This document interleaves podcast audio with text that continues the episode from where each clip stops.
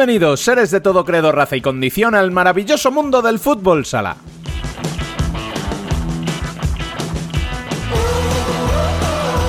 Tremendo fin de semana el que se ha vivido en el futsal español. El gran protagonista, sin duda, fue Mallorca Palma Futsal, al que tanto se le criticó por ser, decían, un proyecto sin títulos y que acaba de proclamarse nada menos que campeón de Europa, derrotando en la final de la Champions al todopoderoso Sporting Club de Portugal. Por supuesto, nuestro foco estará centrado en la isla, pero sin perder de vista lo que sucedió en una liga regular que nos dejó a Levante en el masculino y a Telde en el femenino como equipos matemáticamente de segunda división. Mucho análisis y mucho humor en un programa cargado de opinión.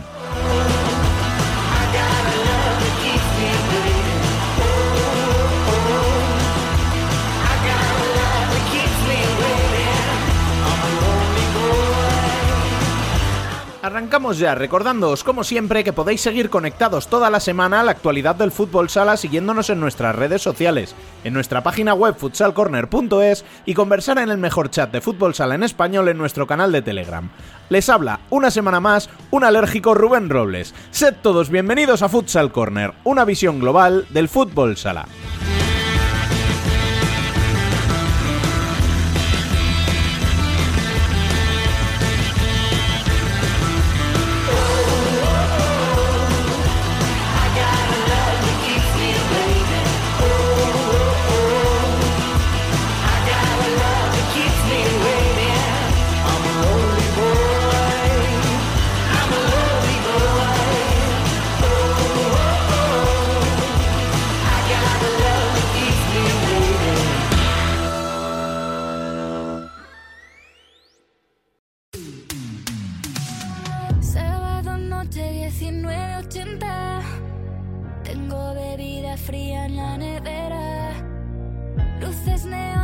Las noticias.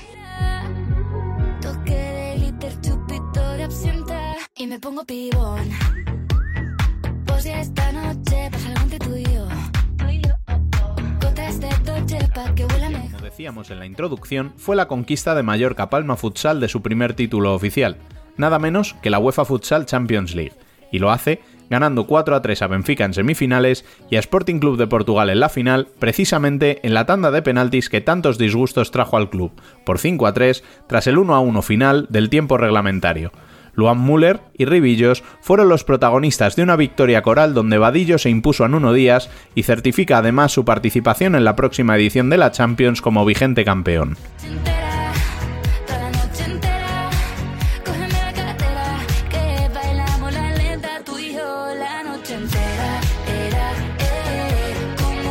En Liga, se certificó el descenso de Levante tras desperdiciar una renta de tres goles y acabar empatando a tres frente a la UMA, que cae a descenso pese al punto, tras la victoria de Aspil Jumper Rivera Navarra en Córdoba por 2 a 4.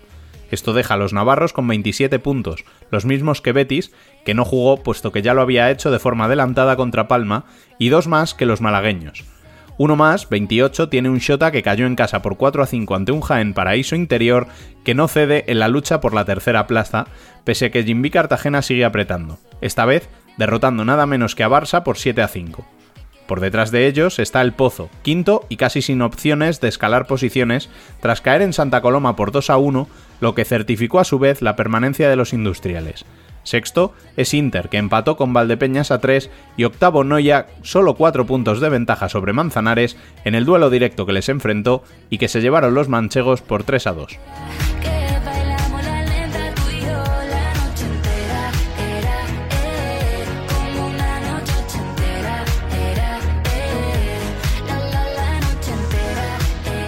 La primera femenina y junto al mencionado descenso de Telde, lo más destacado fue la victoria de Melilla, precisamente por 3 a 1 ante las Gran Canarias, que unido a la derrota de Alcorcón por 4 a 9 en casa ante Futsi, deja el playoff cerrado a falta de tres jornadas.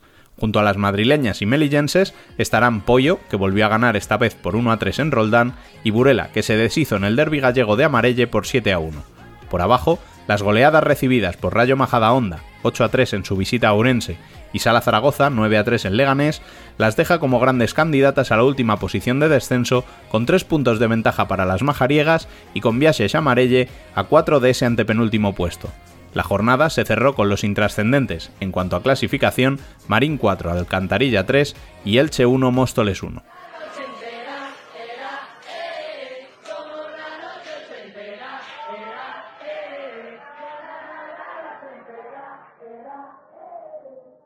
Y tras las noticias, ya empieza a oler el aroma del café, pero como no podía ser de otra manera, esta semana no se lo va a tomar Dani como el protagonista, sino que se lo tomará Biel y viene acompañado por todo un campeón de Europa.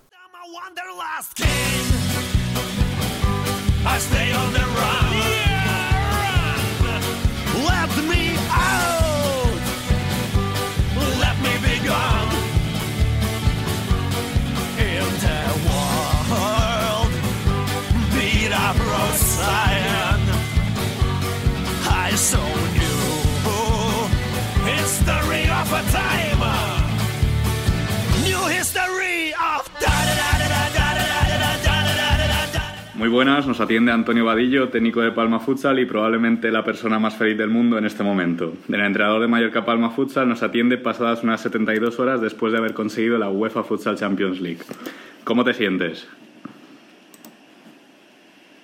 Contento, muy contento porque he visto a mucha gente feliz y eso es lo que más contento me pone. Eh, creo que empezando pues por, por la parcela del club, el presidente para descanso, como dije la, la rueda de prensa post partido de, la final, eh, que ya tiene su, su título y, y, vaya título, y seguro que, que él eh, lo habrá disfrutado de allí donde esté con su macala, muy orgulloso del equipo, porque se ganó como a él le gusta ganar, como a él le gustaba ganar. Eh, por José, José Tirado, por, por todo lo que lleva trabajando y sobre todo después de la pérdida del presidente. Él ha tenido que asumir un reto mayúsculo sin, sin, sin la persona que, que, disponía del potencial económico, como era en este caso el presidente, mi querido hombre. Y tener que ir trabajando mucho más para mantener el proyecto en este sentido y, y las cosas están saliendo bien. Solo que a nivel eh, social y a nivel de club, sino que a nivel deportivo, pues el equipo el año pasado ya jugó dos finales y este año pues, la consecución de Champions. Creo que han sido dos temporadas súper maravillosas. A todas las parcelas del club, marketing, prensa, social, protocolo, seguridad, todos porque han trabajado mucho. En esta Final Four han trabajado muchísimo en la organización, gracias a Dios todo, todo ha salido fenomenal. Feliz por los jugadores, por los jugadores porque se lo merecían.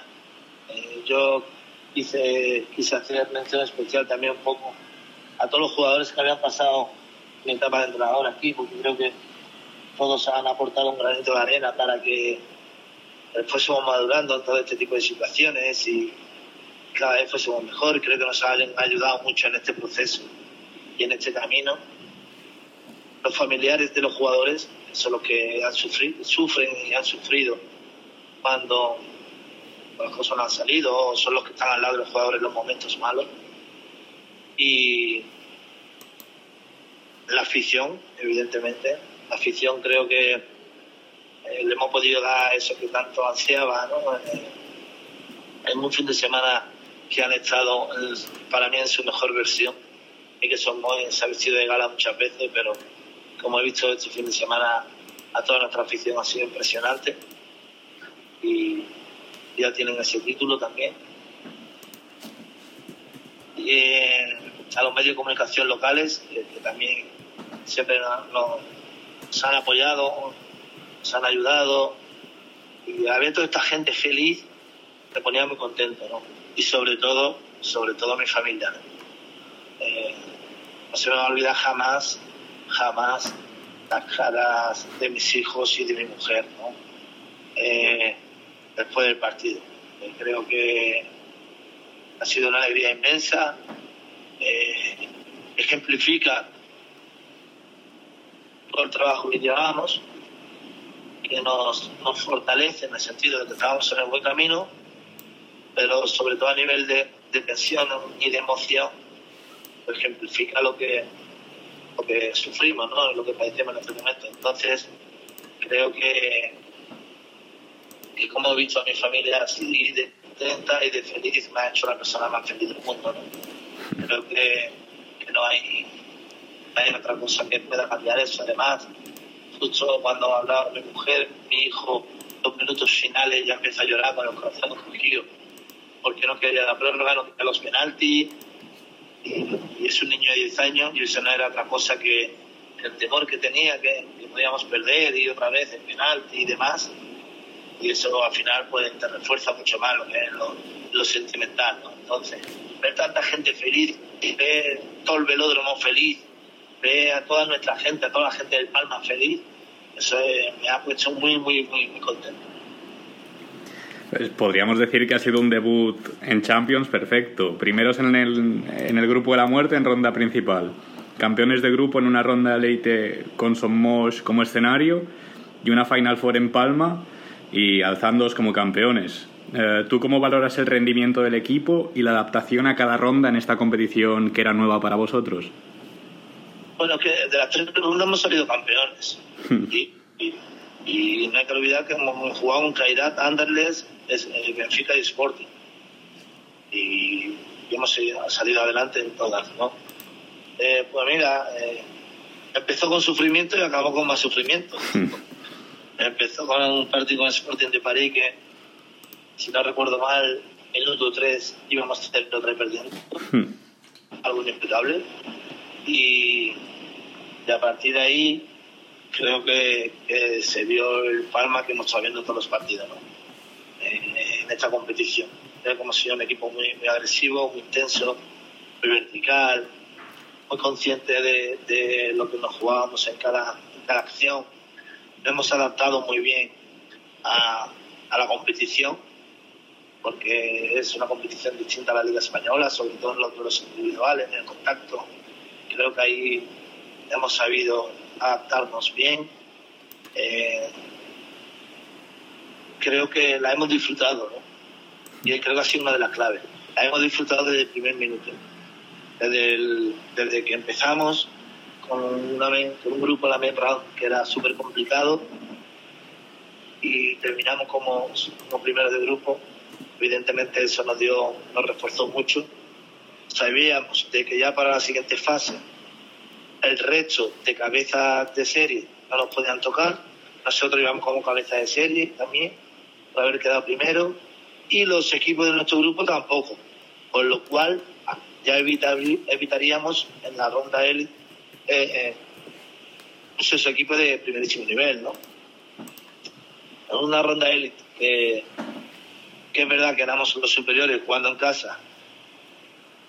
Mm, a través de los resultados parece que fue sencilla, no era tan sencilla, pero la, la hicimos muy sencilla porque es verdad que demostramos nuestro máximo potencial, eh, somos, pues igual que este fin de semana la Final Four, eh, nos ayudó muchísimo, apretó muchísimo y, y, y en todo momento el equipo estuvo conectado, eh, jugando, jugando prácticamente a su mejor nivel. Que te diría que el equipo en todos los partidos de, de esta UEFA Champions League ha jugado a su máximo nivel, excepto los tres primeros minutos contra, contra Sporting de París, que además no era una cuestión de jugar mal, era una cuestión de que, de que fueron situaciones muy puntuales en dos o tres minutos que acabaron en gol, ¿no? gol recibido. Y se nos puso muy cuesta arriba todo en ese momento.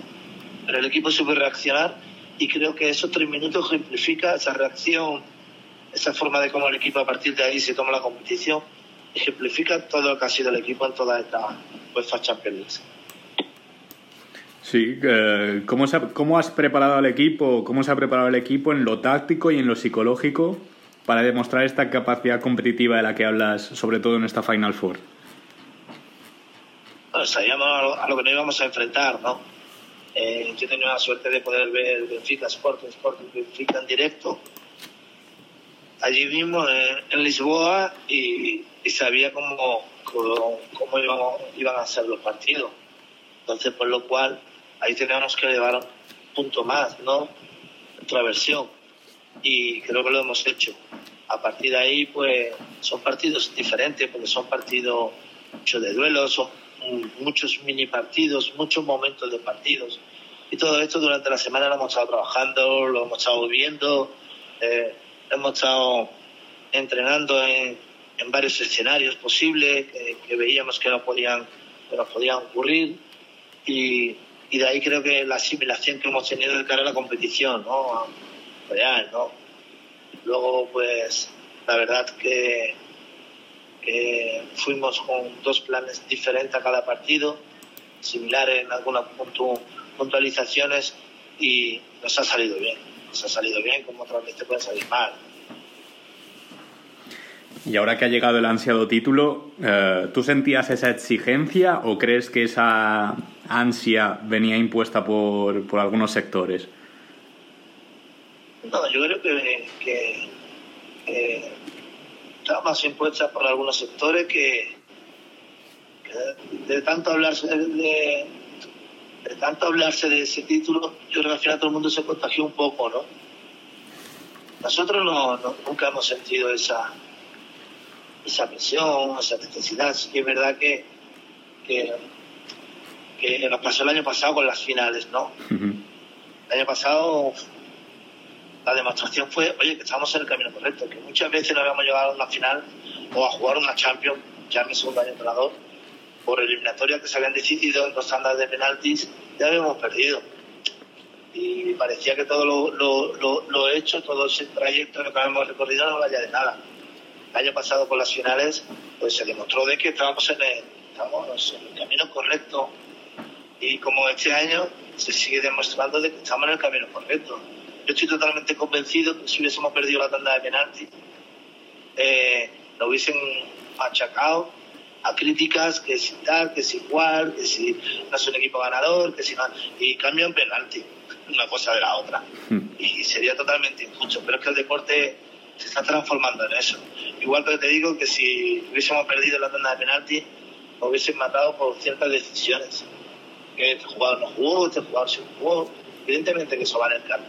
Pero al final, si tú todo tu proceso, todo tu recorrido, lo focalizas en un resultado puntual, porque son resultados puntuales, eh, creo que nos equivocamos nosotros. que hemos hecho bien? Que hemos, hemos insistido, ¿no? Además, tú lo sabes más que nadie, que tú eres de aquí, ya he escuchado prácticamente toda mi rueda de prensa, han dicho, seguiremos llamando a la puerta, seguiremos llamando a la puerta, que algunas se abrirán, ¿no? Se ha abierto. Pero teníamos que seguir estando ahí. Teníamos que seguir llamando a las puertas. Teníamos que seguir ahí mm, dándonos de hostia con los, con los grandes. Teníamos que estar ahí en todas las fases finales. Eso es lo difícil. Eso es lo difícil.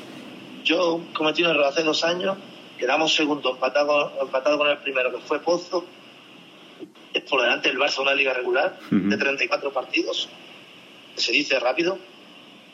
Y, y yo decir que, que esto nunca lo he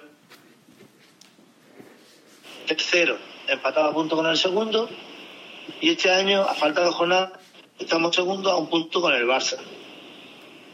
Pues bueno, eh, creo que, que eso es una demostración más de que estamos en el camino correcto.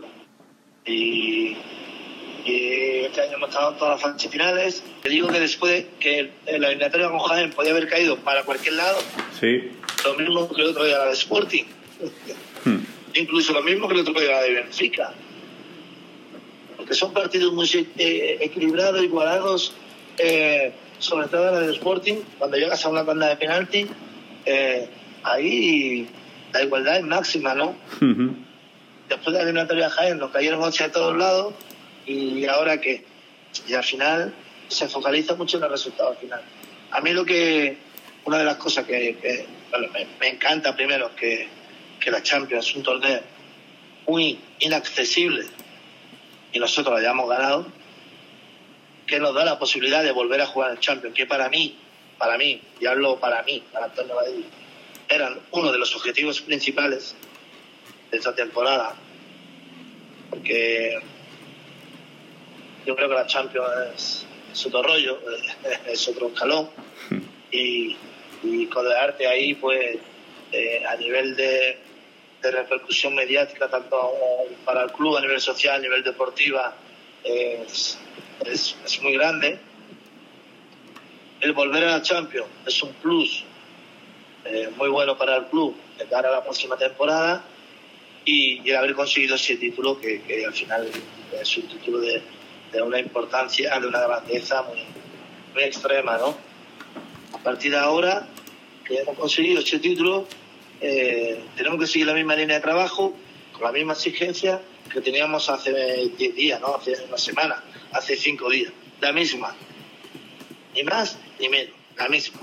Que era trabajar bien, trabajar bien nos va a hacer que estemos bien en la pista en los partidos, y el estar bien en la pista en los partidos es lo que nos va a acercar a ganar. Y ganando los partidos es lo que nos va a acercar hasta todas las fases finales. Eh, con esto último que decías, eh, quería profundizar en cómo se valora que el primer título de Palma sea la Champions. Bueno, eh, hemos empezado la casa por el tejado, ¿no? eso sí que es cierto. Mm. Pero, pues, no sé, se valora. a nivel de, a nivel de, éxito deportivo es una brutalidad. Cualquier título es, es, es, es muy importante, ¿no? Pero evidentemente creo que todos somos conscientes que ganar la Champions y la Liga Española quizás sean los títulos de una dimensión más, más compleja, ¿no? es más difícil. Solo tienes que ver el todopoderoso Sporting, que para mí es el mejor equipo en los últimos 8 o 10 años, eh, que para mí no- es el equipo más completo, quizá no el mejor equipo, el más completo. Barça, eh, quizá para mí es el mejor equipo, pero Sporting más completo, que más fase del juego domina, Ujú. bajo mi opinión. Son animales competitivos, pero a manos de su entrenador, top, top. Él y Jesús Velasco en la actualidad son los dos que para mí son marcan diferencias y, y llevan dos Champions ganadas, ¿eh? es que llevan dos Champions ganadas y llevan seis finales. Y llevan seis finales en los últimos siete años. Lo difícil que es ganar una Champions. Porque siempre aparece algún rival en algún momento, en alguna situación, que te complica las cosas, ¿no? Como en este caso nosotros, ¿no? Pero es que Benfica, el otro transatlántico, solo tiene una Champions. Sí. Y todos los años hace equipo para ganar la Champions. Cairá tiene dos. Todos los años hace equipo para ganar la Champions. Ander ahora está haciendo equipo para ganar la Champions. Equipo grande de los nuestros de Pozo pues, no, no tiene Champions. Perdieron dos finales, una en penaltis y otra, y otra recientemente contra Barça, donde Pozo a nivel de juego fue mucho mejor, en mi opinión ese día.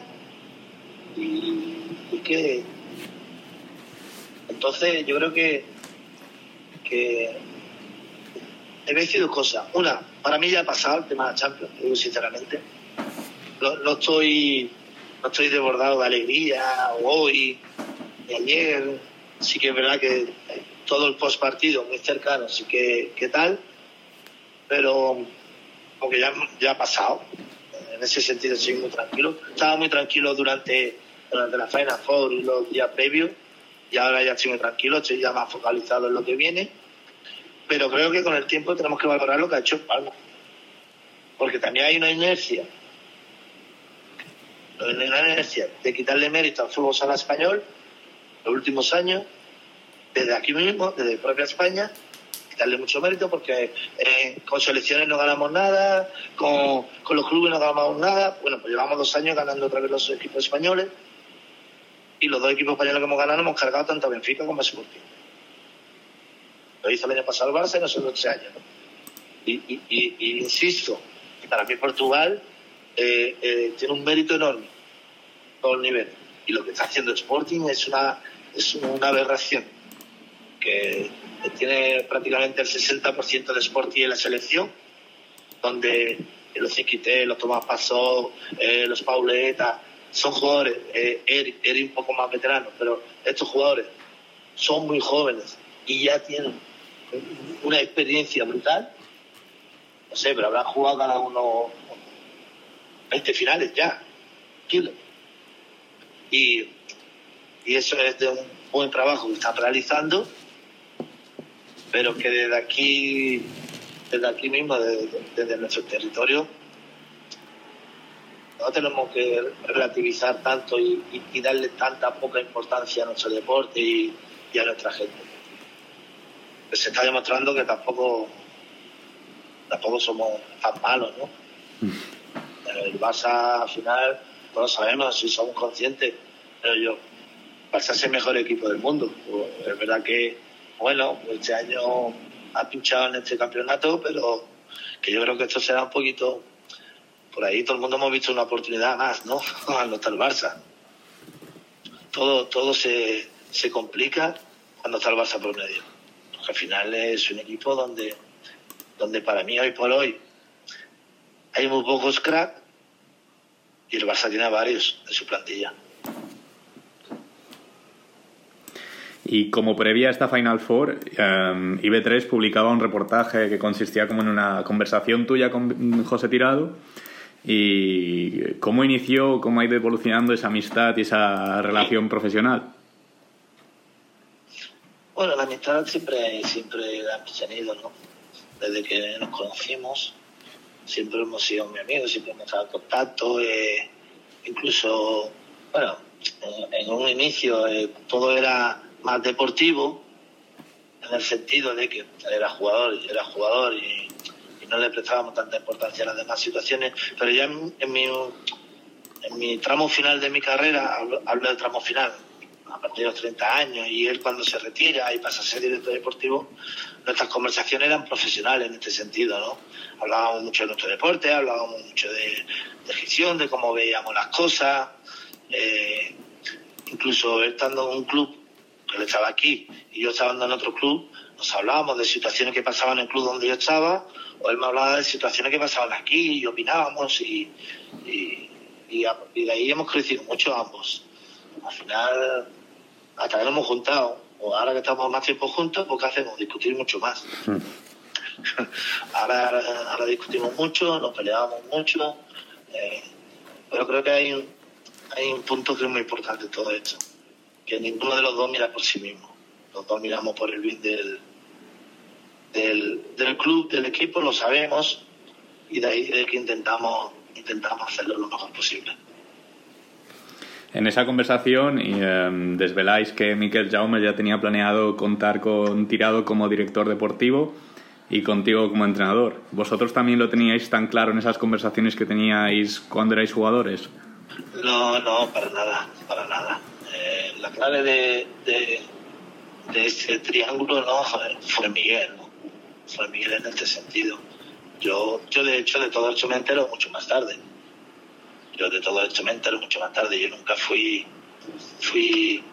consciente del todo de, las intenciones de ellos que querían, que querían hacer conmigo. Hasta que hasta que ya terminaba mi etapa como jugador y me proponen pues ser entrenador, ¿no?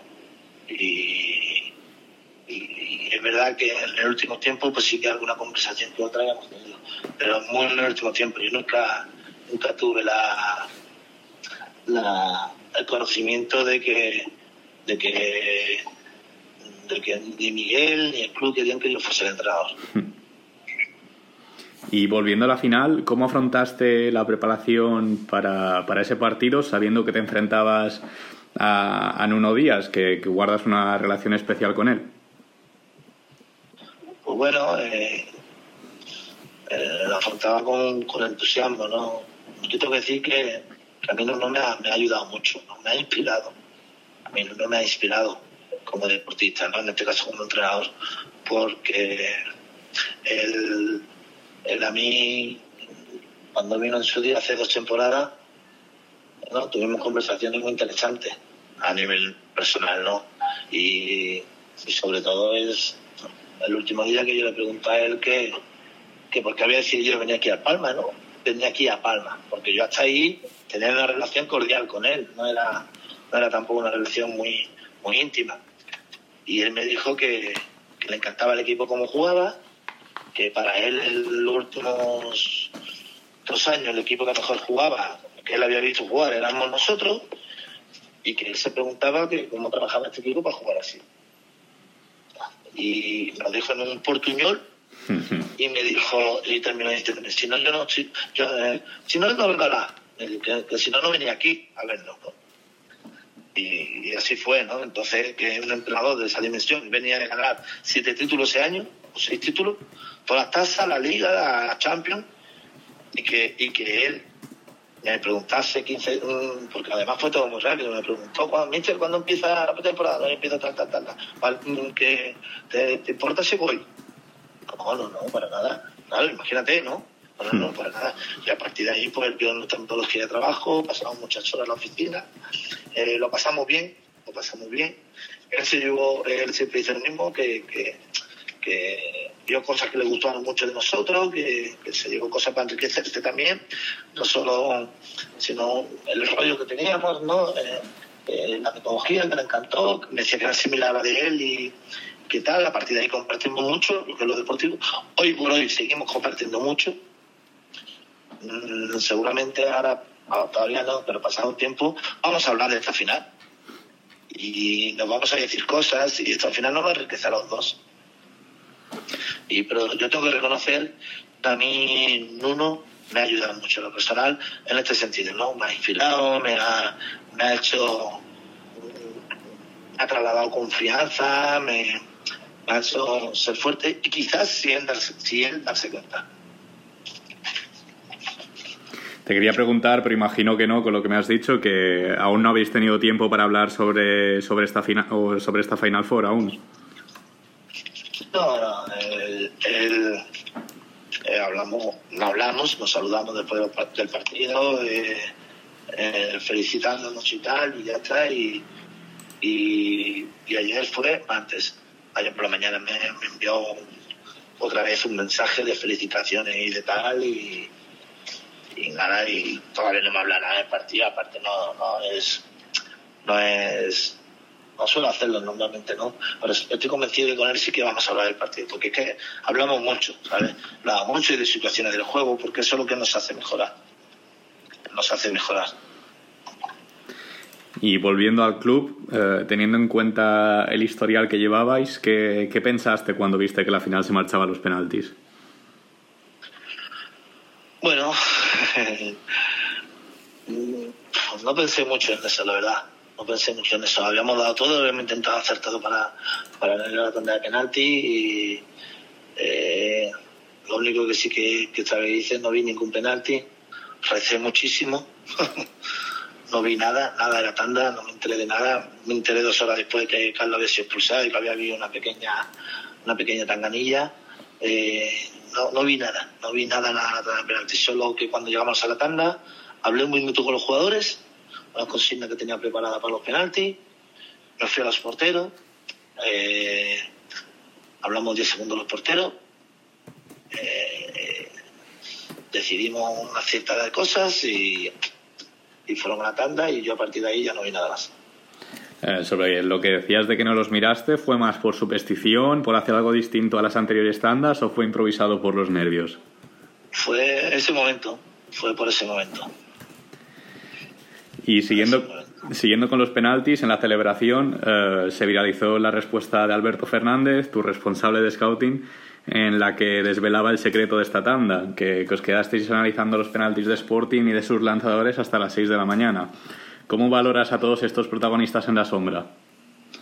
Bueno, eh, yo siempre lo he dicho, ¿no? Alberto, que encima no es, es profesional de- del club, es el que me, me ayudante en scouting y lo tuve todo el viernes y todo el sábado hasta las 6 de la mañana.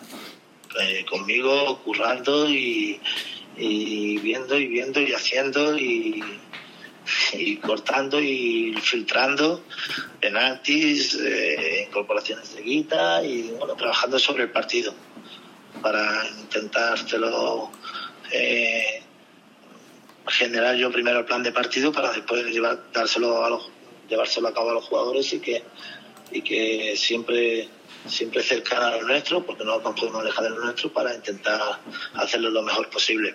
Y, y por ejemplo en la parcela de los penaltis yo tengo un- una, una metodología por ejemplo de, de trabajo de penalti de 10 metros y demás y la llevo a cabo y, y cuando la tenemos a cabo nosotros lo que hacemos ma- ma- le mandamos en este caso Alberto le manda los vídeos directamente a los porteros y le hablamos de porcentaje, de, de cosas, de dónde van a ir, de dónde no van a ir, de porque no es lo mismo un penalti en una tanda de penalti jugándote algo que Hmm. una tanda de penalti que un penalti en situación de juego que una tanda de penalti en una final que una tanda de penalti en cuartos según qué rival según qué rival más que nada por el estado de la presión y todo esto y, y bueno intentamos eh, profundizar en este tema y y, y Alberto que estuvo ahí conmigo y, tiene mucho mérito porque eso creo que el Van lo reconoció en la, en la rueda de prensa de que, de que le, ayuda, le ayudó mucho a la hora de,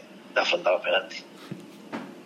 En cuanto termina el encuentro, te, te pones una camiseta con el dorsal de Miquel Jauma y junto a Tirado declaráis que ahora ya, ya puede descansar en paz. Creo que también lo has dicho al principio de la entrevista.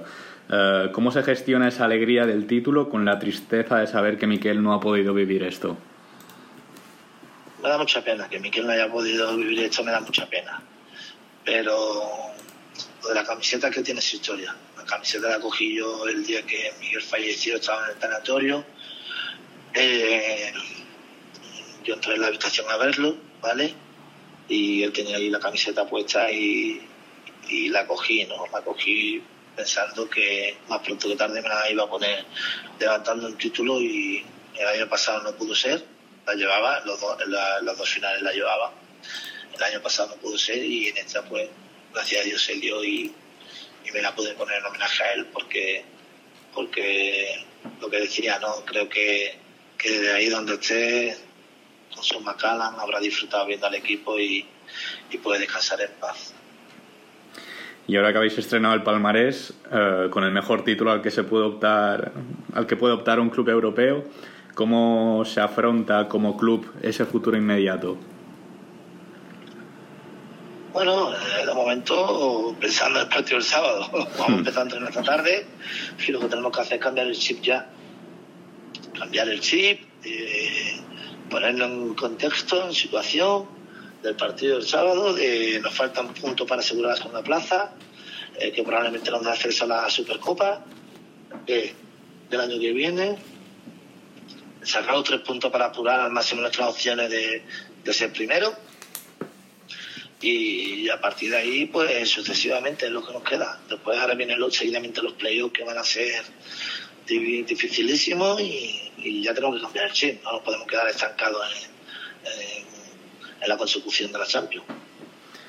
Hablando de los playoffs, Barrón y Tirado en la, en la celebración o en la presentación de los- de- del título eh, verbalizaron que el objetivo es la liga. ¿Tú, ¿Tú qué tienes que decirnos? Sí, claro. Ahora lo que tenemos que hacer es, es centrarnos en lo que nos queda de liga, eh, quedar lo más alto posible y a partir de ahí vamos, vamos- nuestro objetivo es intentar luchar por la liga. El año pasado llegamos a la final, pues vamos a intentar este año eh, mejorarlo. no nos queda otra. El hecho de ya estar clasificados para la Champions de la próxima temporada permite a Palma afrontar unos playoffs con más confianza y menos ansiedad. No, yo creo que lo que, bueno, eh, evidentemente que, es un objetivo que, cumplimos, ¿no? Un objetivo que no lo teníamos muy marcado porque es verdad que, que para jugar a Champions mínimo tenía que llegar a la final de liga, más allá que, que aspiramos a lo máximo. Pero sí que yo creo que, que donde va a estar un punto más importante en todo va a ser que en la confianza que esto va a generar en el equipo. Confianza, seguridad, estado anímico. Eh, has ganado las Champions, ¿no? Eh, has jugado contra Benfica Sporting. Eh, has jugado muy buenos partidos. bueno, pues todo esto evidentemente genera en el equipo y los jugadores un pozo, un pozo, una confianza alta, un camino donde continuar un camino donde continuar, que los playoffs van a ser todos partidos de competir al máximo nivel. Eso sí que es cierto. Después, evidentemente, la retina siempre va a estar de que está con la tranquilidad de que ha ganado un título, vaya título, un título hiper importante que, que ya eh, yo creo que pase lo que pase, la temporada es espectacular. Eso está claro. Eh, iba a ser la mejor temporada de nuestra historia, pase lo que pase pero pero bueno Y poder agrandarla y aspiramos a otro título, que al final sí, que lo que queremos es seguir ganando, seguir ganando, a ver si somos capaces de, de, de, de conseguir algo más, ¿no? A mí, a mí a título personal me encantaría jugar la final de liga, me encantaría. ¿vale? Pero soy consciente de que los playoffs van a ser muy, muy duros, porque hay mucha igualdad y, y van a ser todos eliminatorias muy complicadas. Eh, echando un poco la vista atrás, pero para mirar al futuro, ya cuando Palma se clasificó para la Final Four, reconocías haber recibido ofertas de otros equipos. A pesar de haber renovado hasta 2026, ahora con un título como la Champions debajo del brazo, seguro que llegarán más. ¿El aficionado de Palma puede estar tranquilo y se cumplirá el contrato? ¿O no se descarta el pago de alguna cláusula como pasa cada año con algunos jugadores? Bueno, eh, eh, aquí a, a final de contrato pueden pasar muchas cosas, para bien y para mal. Yo estoy muy bien aquí, la verdad, estoy muy bien aquí. eh, y creo que, que quizás ahora en estas últimas temporadas eh, estoy, en mi mejor momento, por decirlo de, de alguna forma. Estoy muy contento pero esto es deporte y nunca se sabe por parte club y por parte mía. Yo, desde luego, sí que tengo claro que, que una posible salida de aquí siempre sería para, para un paso más, más adelante, ¿no? De, en las prestaciones que me puede ofrecer Palma, en este sentido. Pero, pero también tengo muy claro que jamás voy a hacer nada, nada, nada de, de hacerle daño al club, eso está claro, ¿no? Nunca se sabe el deporte. Pero está aquí, pero es que si tuviera tuviera la- un club grande, es- pues, pues, no sé, no, no sé, nunca, es que nunca se sabe el deporte. Hmm. Eh, así que es verdad que no voy a tomar una decisión que yo tengo una suerte, ¿no? Yo creo que lo dije el día de, de renovar, ¿no? Yo tengo una suerte muy grande, que estoy en mi equipo. Es que estoy en mi equipo. Y en principio, siempre y cuando yo me sienta a gusto y válido en, en el equipo y con los jugadores, mm, si el club está contento conmigo, yo voy a continuar. Una de las cosas que sí que tuvimos bastante claro, José y yo, que más allá del contrato no queríamos estar amarrados a eso mismo, ¿no? Y por eso nosotros hemos, hemos hablamos de, de poner un- una cláusula donde, donde haya una responsabilidad por cada parte, pero a la vez sea de un cierto modo factible porque no queremos amarrado ninguno de los dos al contrato lo hicimos por un tema de seguridad, fue más porque él quiso que porque yo, porque para mí era muy largo la extensión de contrato, pero José insistió de que sí, de que tal, vale, yo tampoco si yo en el momento que, que estén entrenando con los jugadores, con el equipo y no esté cómodo, eh, independientemente del contrato y de todo, no, no voy a seguir, porque si no estoy a gusto no voy a seguir. Y ya para finalizar, este año el club ha, sabido que participará en competición europea con dos meses de antelación respecto a la pasada temporada. ¿Podemos esperar algún fichaje bomba o estas famosas primas de las que habla ahora tirado lo pueden impedir? Bueno, habrá que habrá que hacer número. Habrá que hacer número, ¿no?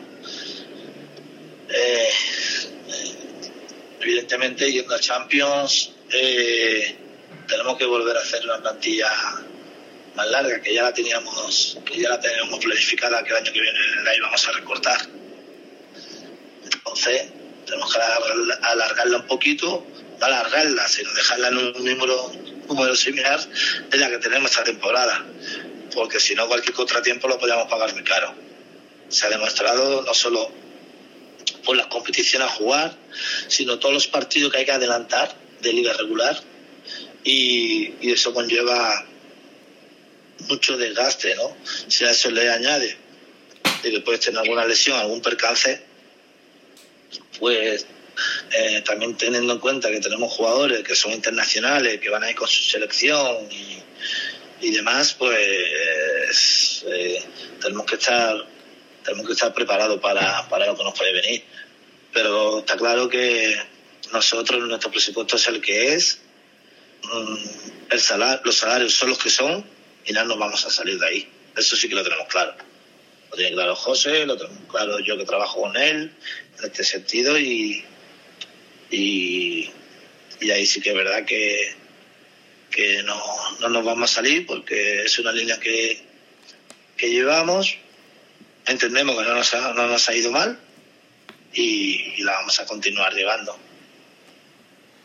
Y bueno, hasta aquí el café de hoy. Muchas gracias por atendernos en estos días de locura y enhorabuena por la consecución del título de la UEFA Futsal Champions League. Nada, muchas gracias a ti eh, y, esperemos que, que, que el equipo siga dando alegría, sobre todo aquí en, en la isla, que sigamos compitiendo con los las fases finales y seamos capaces ahora de realizar un, un gran playoff. Tenía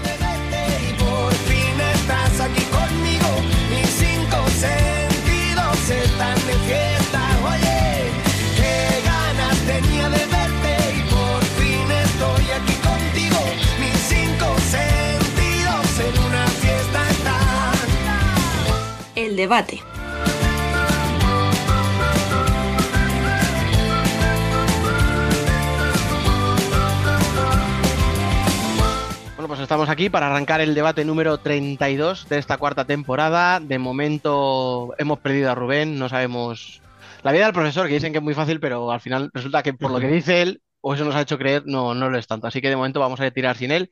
Eh, tengo por aquí a Alejandro Méndez. Alex, ¿qué pasa? ¿Qué haces aquí?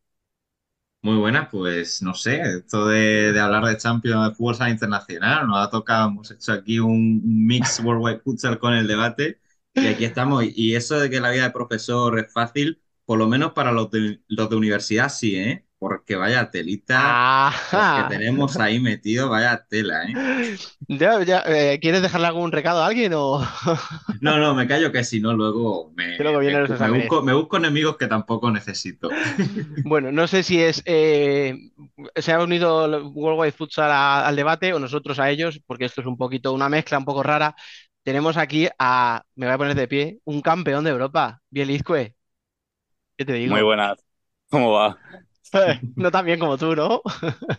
Uf, mm, eh, ya hablaremos luego, pero mm, eh, yo creo que nunca, ni siquiera como persona, me había sentido así.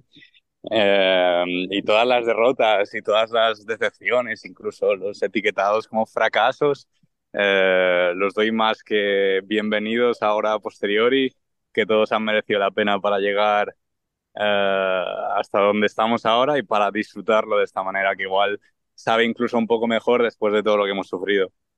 Qué bonito. Ya ves, este, este, es- esto va a ser emotivo hoy, ya verás, ya verás.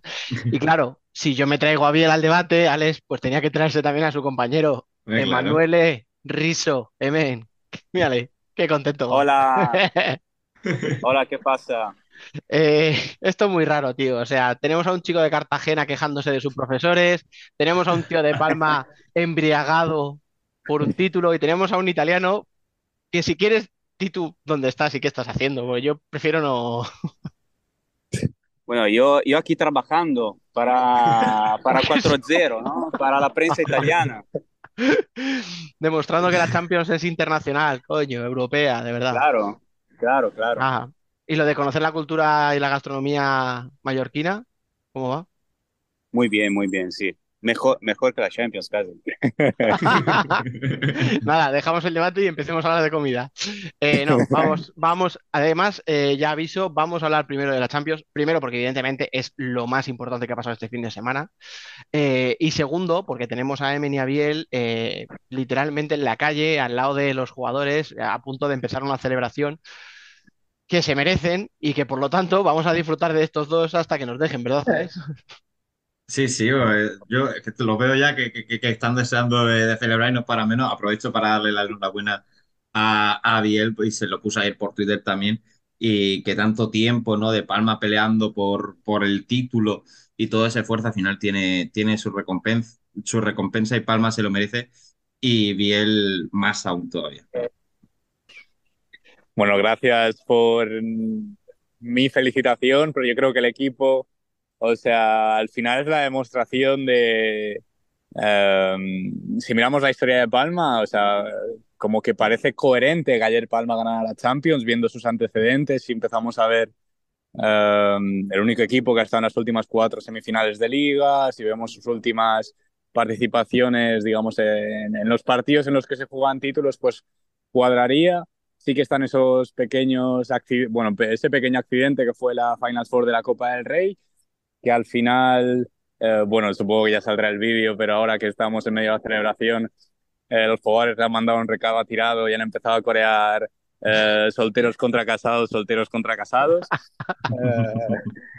Eh, y, y nada, al final también se demuestra de alguna manera que Tirado tenía razón, que no se había competido de la mejor de las maneras y que cuando este equipo compite eh, se ha visto algo que dudo que muchos clubes sean capaces de hacer, que es competirle a los dos titanes portugueses como son Benfica y Sporting. Mm. Y bien, os voy a preguntar por lo deportivo y cómo lo habéis vivido, sobre todo desde, desde dentro, pero me vas a permitir, ya que estamos eh, hoy en un día así como muy festivo, ¿no? Eh, la estadística decía que Palma había perdido sus últimas nueve tandas de penaltis, a tomar por culo la estadística. El relato decía que Palma no ganaba un título, que siempre perdía las finales, a tomar por culo el relato, ¿no? Ahora, ¿qué hacemos? Sí, sí. Al final, o sea, se impone, es que es lo que decía, que al final es lo coherente, que Palma haya alzado por fin un título. Eh, ll- llevábamos meses con la coña de qué pasará si al final el primer título es la Champions y ha sido así. Yo lo decía, que este club está acostumbrado a lo, a lo imposible y que lo, lo, lo fácil o lo más mm, probable se le atraganta, pero es una locura. Yo, sinceramente, ayer, mm, en, medio del partido, cuando Rivillos está a punto de... Bueno, antes del de Rivillos, no sé quién es que chuta de, de Sporting. Sinceramente, el partido de ayer lo, lo, viví- lo sufrí muchísimo y no, no sé nada, o sea, tengo lagunas, no sé qué pasó en ese partido. Es como un evento traumático en mi vida y tengo que verlo bien para saber, eh, ser consciente de lo que pasó en ese partido. Eh, y en el, en el penalti antes del de Rivillos, si Luan lo paraba, ya Palma ya era campeón. Pero lo mete Sporting y cuando está a punto Rivillos de chutar, le tenía a Alberto Fernández, que es uno, el scout, el que lleva el scouting del Palma, y le digo, sí, si marcamos, eh, eh, está hecho. Me dice, sí, sí, o sea, como que yo ya ni sabía en qué, en, dónde, en qué momento estábamos. Y, y cuando se mete ese gol, es, o sea, es que es una locura. Es que mm, hoy me lo decía Nano, me decía, es que si se hace una película de los últimos siete años de Palma, sería un peliculón. O sea, es que encima el colofón, el título, por fin llega en tu casa, con tu gente, con la mayor competición europea, mm, contra igual dos de los mejores equipos que hay ahora mismo en Europa y en el mundo. es que es difícil de mejorar este, este guion. Pues sí. Oye, eh, a ver, con Biel hemos hablado un poquito más de lo emocional, ¿no? Al final él lo ha vivido ahí desde pequeñito. Emen, en lo deportivo. A ver, mejor la gastronomía que la Champions porque la gastronomía es muy buena o porque te ha decepcionado la Champions. No, creo, ¿no?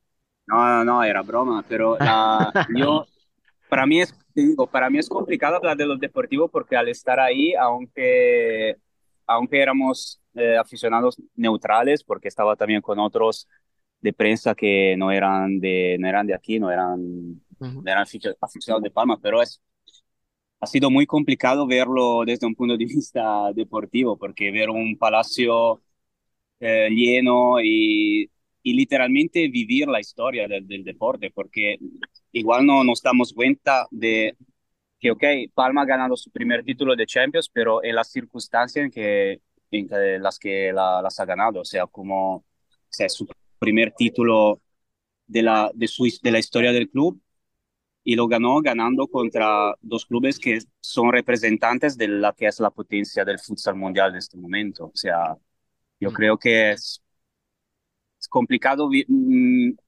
Es también eh, estando, estando allí dentro en el palacio, igual no es difícil darse cuenta de lo, de lo que estaba pasando, pero luego vas a ver la, en la historia, en, en la historia de la competición, va, va a ser muy, es muy complicado que se repita un acontecimiento de este tipo. Luego, a nivel, a nivel deportivo, yo creo que ha sido, ha sido un título merecido porque ah, sí que, si empezamos de- del viernes, eh, ya con el Benfica, em- jugó un partido prácticamente casi perfecto, o sea, lo empezó muy fuerte, un poco como lo hizo, ahora ha pasado Tony Oka ahora. Eh, empezó muy fuerte como hizo Sporting contra Anderlecht. Son, han sido dos, eh, digamos, Partidos similares. que- partidos similares en el sentido de el, un, un equipo que lo empezó más agresivo del otro y creo que fue, claramente fue, se resu- resultó muy efectivo para Palma en el primer partido. Y en el segundo yo diría que también, porque Sporting eh, en el primer tiempo se encontró muy, muy en dificultad y casi no consiguió hacer casi nada. Yo, Alex, si me permite, voy a seguir preguntándoles un poquito a ellos. Nos vamos a quedar tú y yo ahí sí. me- de medio lado, ¿vale? Ah, ¿Cómo no sabemos cuándo se nos van a... el, el- el- el programa es suyo y tuyo también, así que mandas tú y, cuándo- y como no sabemos cuándo nos van a abandonar, ¿sabes? Hay que aprovecharles un ratito. Sí, hay, que sí. amorti- hay que amortizar el, el sueldo hoy. Eh, decías tú, Emen, lo de que es muy difícil lo que ha hecho Palma. Hombre, las seis últimas ediciones hasta esta, dos de Inter, dos de Barça y dos de Sporting. O sea, eso yo creo que ya un poco te dice lo difícil que era meterse ahí en ese, en ese, en esa lista, ¿no? De élite. Sí, Eh, eh, rom- romper esta he- hegemonía, si queremos, de, Mm. de, este- de los clubes que han jugado las finales eh, desde, que este, desde, desde, desde ayer prácticamente. Oye, Emen, tú que, tú que ves mucho más eh, fútbol fuera de España que, nosotros, seguro. eh, ¿Palma hizo un partido perfecto o Sporting te decepcionó un poquito? Ya sabes que siempre decimos lo típico de, no, este está muy bien o este otro está muy mal. Bueno, a lo mejor es un poco de cada. Pero tú, ¿cómo viste a Sporting? Ah, bueno, Sporting fue perfecto seguramente el primer día contra Anderlecht porque se habla mucho de, de cómo Ander- Anderlecht jugó mal, pero la verdad es que Sporting empezó muy, muy fuerte. Eh, o sea, no es, no es solo por culpa de Anderlecht, es también por mérito de Sporting que empezó con, eh, con una agresividad increíble y, y mostró sus, eh, todos, todas sus fuerzas. Al final con eso es con lo que le sacan del partido a Anderlecht. Sí, exacto. Eh, en la final, sí, sinceramente no me esperaba un, sobre todo no me esperaba un Palma que llegase hasta el final eh, de esa manera, porque había desgastado mucho, muchas más, más eh, energías en el viernes. Eh, Sporting prácticamente, no digo que había paseado, pero había, seguramente había desgastado, llegaba más descansado, entre comillas.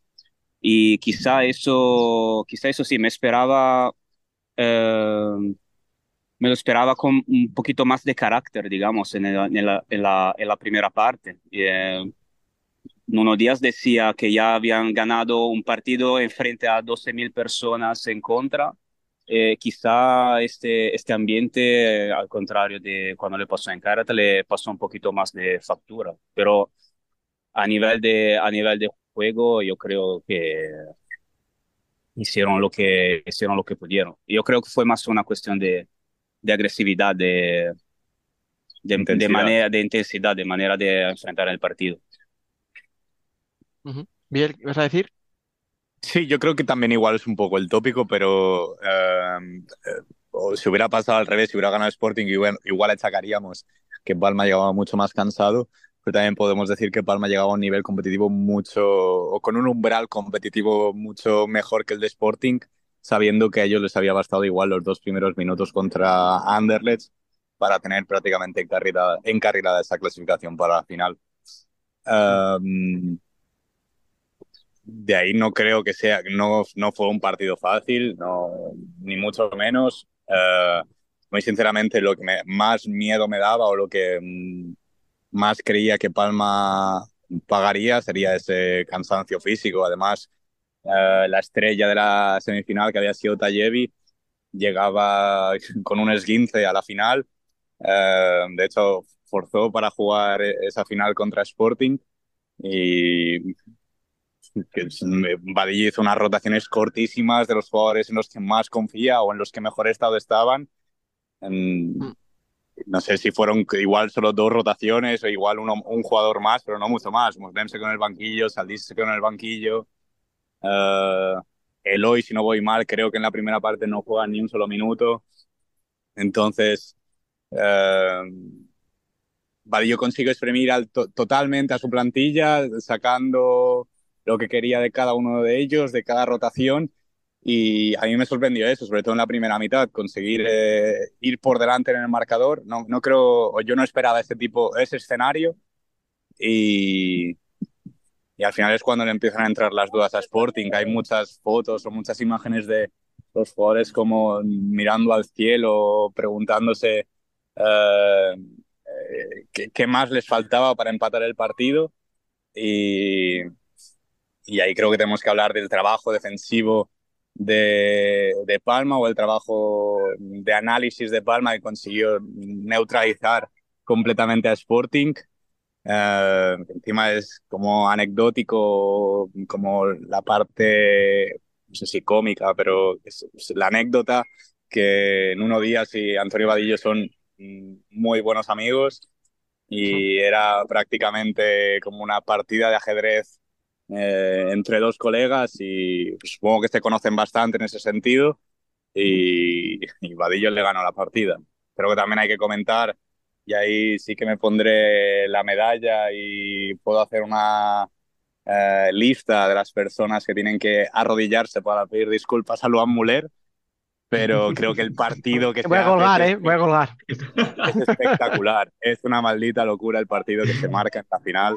En su primera final, sí, en su, creo que es en su primera final con Palma seguro, en su primera final no, no lo sé, pero una final de estas características contra Sporting, eh, hacerlo de esta manera fue, fue espectacular. Ya no solo por las que sacó eh, con el pie o haciendo la cruz, tiene un par de estiradas que las salva, que, que es espectacular. Yo Además, de Luan no gol. hablar, ¿eh? Que lo sepas. O sea, cobra factura, pero. No, no, Didi.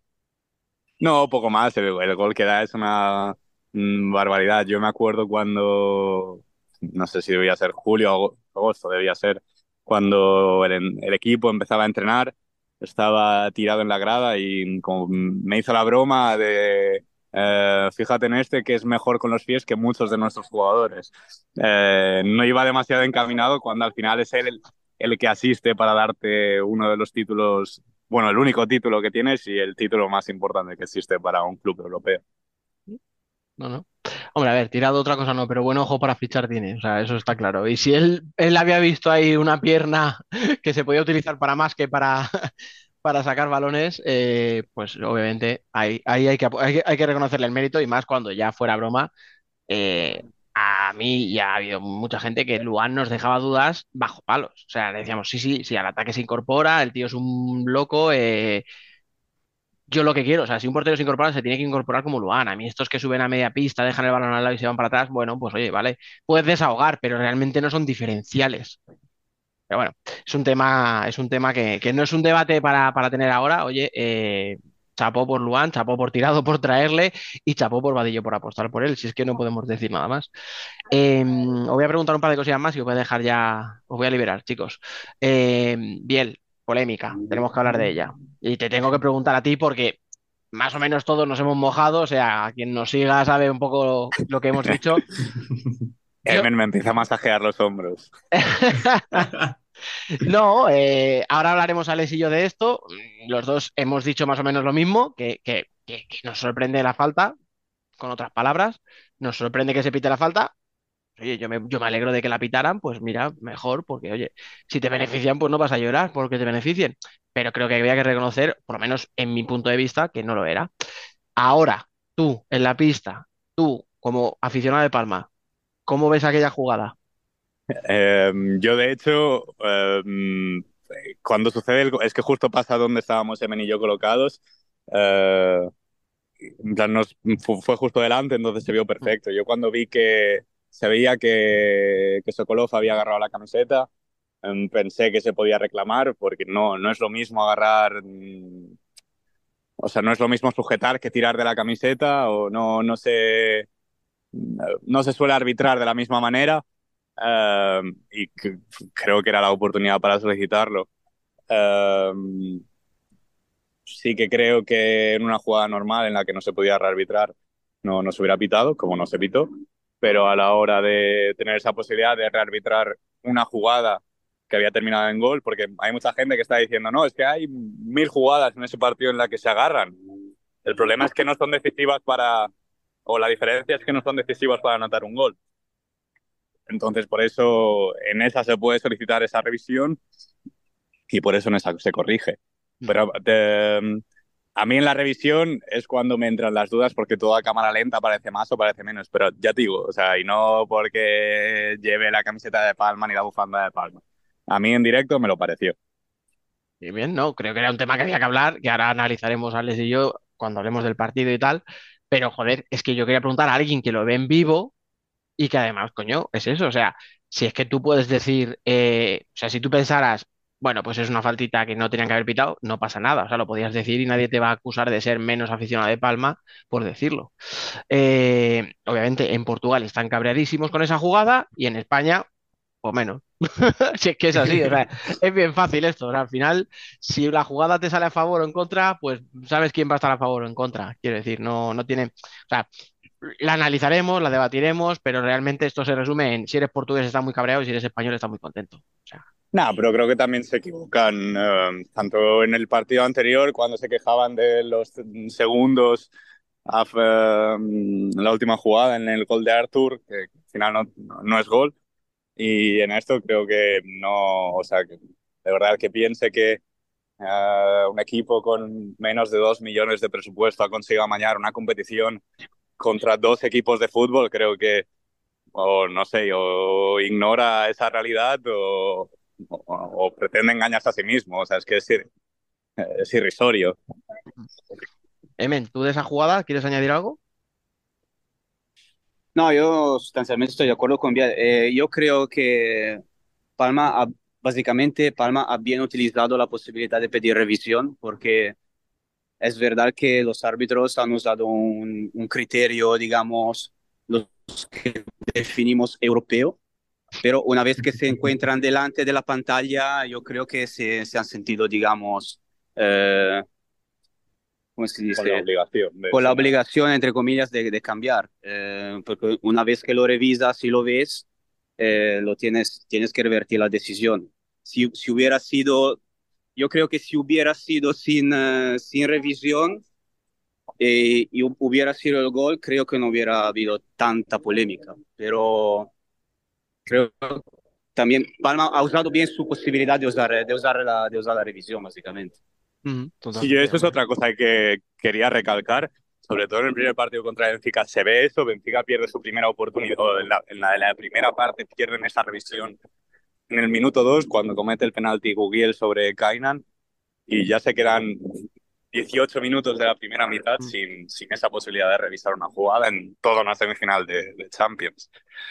Eh, y Vadillo sí que se vio que tenía, no sé si con ya mm, la canción aprendida de otras competiciones en la que Palma lo había sufrido, pero con esa, pos- dejando esa posibilidad para un momento en el que podía ser decisivo. Vale, perfecto. Pues eh, una vez hablada esta jugada con vosotros, chicos, eh, ya os voy a acabar con una más para cada uno y ahora ya sí que os despido de verdad. Eh, Emen, de- hemos hablado un poco de, mm, de Sporting, ¿no? De si te decepcionó, si no, de cómo viste a Palma. Eh, así, en general, ¿qué es lo que más eh, te ha gustado en cualquier cosa, en cualquier ámbito de la Champions? ¿Y qué es lo ensaimada. que menos? Venga, háblame primero del velodrome hacia adentro y luego del velodrome hacia afuera. Bueno, eh, bueno al, al- al ser mi primera Final Four eh, vista en vivo y vivirla como acreditado, no, no sé qué decir lo que no me, que no me haya gustado. O sea, ha sido una experiencia, una experiencia increíble, la verdad. Eh, no, no sabría elegir eh, algo que no me haya gustado. También el resultado final, como Alex bien sabe, nosotros somos siempre para, para, los, eh, para los underdogs, para las, eh, los quin- el cuento deportivo, ¿no? Eh, entonces es un resultado que para nosotros, eh, para, yo creo que para un, un aficionado neutral que le guste que ver ganar equipos, digamos, nuevos, ha sido, no podía, no podía ir mejor, sinceramente. No, no lo digo solo por, por estar aquí con Biel a mi lado, claramente, que, que hasta me, me- que voy a dormir en su casa hoy, no quiero que me... Y te, te está amenazando con un cuchillo, ¿no? No quiero, no quiero que me maten el sueño, pero, pero, pero es así. eh, no, sinceramente no podía ir mejor. Eh, solo quería dar una, dar un- una nota sobre las dos portuguesas. Eh, tras esta decep- decepción en Champions, el playoff, el playoff de la Liga Placar va a ser muy, muy interesante, muy caliente. Ahí tenías que dejar la cuña, ¿eh? De... No, no, no, llevas toda la razón porque al final eh, Sporting no se puede permitir un año prácticamente en blanco y Benfica tiene que justificar el cambio de entrenador y la inversión que ha hecho Claro. con algo más que una tasa. Pero bueno, no me quiero meter yo en vuestro, en vuestro terreno. Eh, Biel, ahora me vas a decir, ¿y a mí qué me importa? Porque me- me- tenías todo el derecho del mundo a, a decírmelo. Pero también vamos a hablar ahora, les un poquito de liga. Y resulta que de repente Palma, a falta de dos jornadas, está a solo un punto del Barça. No, ¿Crees no, en a el mí que me importa, no. Eh, Vadillo es lo primero que dice ayer en rueda de prensa. Dice, vale, sí, esto, vamos a celebrar esto, pero vamos a por, la- y vamos a por, a por más. Y Carlos Barrón ahora mismo en... Espera, espera, la- Antonio, si me estás escuchando, estás enfermo, que lo sepas. Tómate, tómate una cerveza y relájate. Bueno, sigue. Y Carlos Barrón, ahora en la entrega del trofeo a- al Consell de Mallorca, eh, me ha dicho que, que, bueno, que nunca habían podido celebrar un título y que, que, bueno, que les ha gustado y que van a por el siguiente. No, sí, aquí te digo que esta gente tiene una pedra en la cabeza. Pues nada, chicos, oye, eh, disfrutar del ambiente, de la celebración, tener cuidado, lo que hacéis por la noche, que luego las mañanas son más duras. Bien, Nada, ya está. Yo creo que lo peor ya ha pasado. Ahora ya es como eh, simplemente las celebraciones públicas y, y ya está. Lo, lo peligroso sucedió ayer. Pues nada, oye, chicos, que un abrazo enorme a los dos. Bien, eh, sabes que aquí eh, éramos todos de Palma, con lo cual estamos todos muy, muy, muy contentos.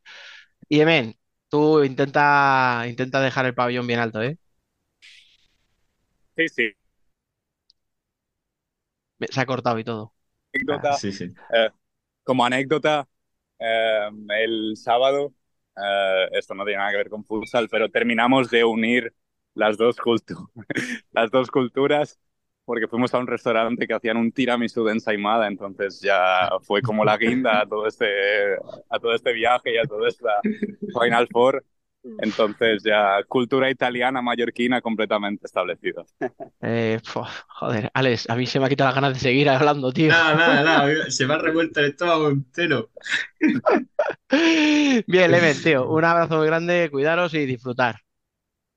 Adiós, gracias. Chao. Bueno, pues nada, aquí nos hemos quedado el tipo de Madrid y el de Cartagena ya solos, sin, sin la alegría de, de los mallorquines. ¿Cómo, Nada, era, era su día que, que disfruten.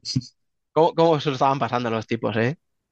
Ahora que me Bueno, y, oyen. y- y lo que les queda, que la, la noche, la noche, eh, le- le- vamos, que además ahí en Palma se ve que, que la noche es mala. Decían, y dice que no, ¿eh? Decía, no, no, ya, la noche fuerte fue la de No. ayer. Tú te la has Sí. creído porque yo no. Yo tampoco, la verdad.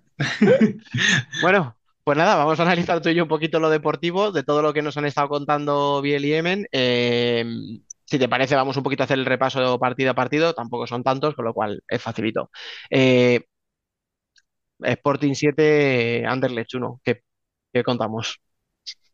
Pues me decepcionó y mucho Anderlecht. De hecho, en la previa que hicimos en el Worldwide Futsal, eh, poníamos esa semifinal con una igualdad tremenda, no la misma que el, Mm. que el Palma Benfica, pero sí que un 60-40 para Sporting, a lo mejor un poco más para Sporting, Mm. pero esa desigualdad que luego se vio en el, en el Velodrome, a mí me dejó helado. Mm, yo no sé, a lo mejor si es que a, a Anderlecht le pudo la presión de verse en ese ambiente. Este, lo comparas con la Liga Belga, que son pabellones eh, de segunda B aquí en España.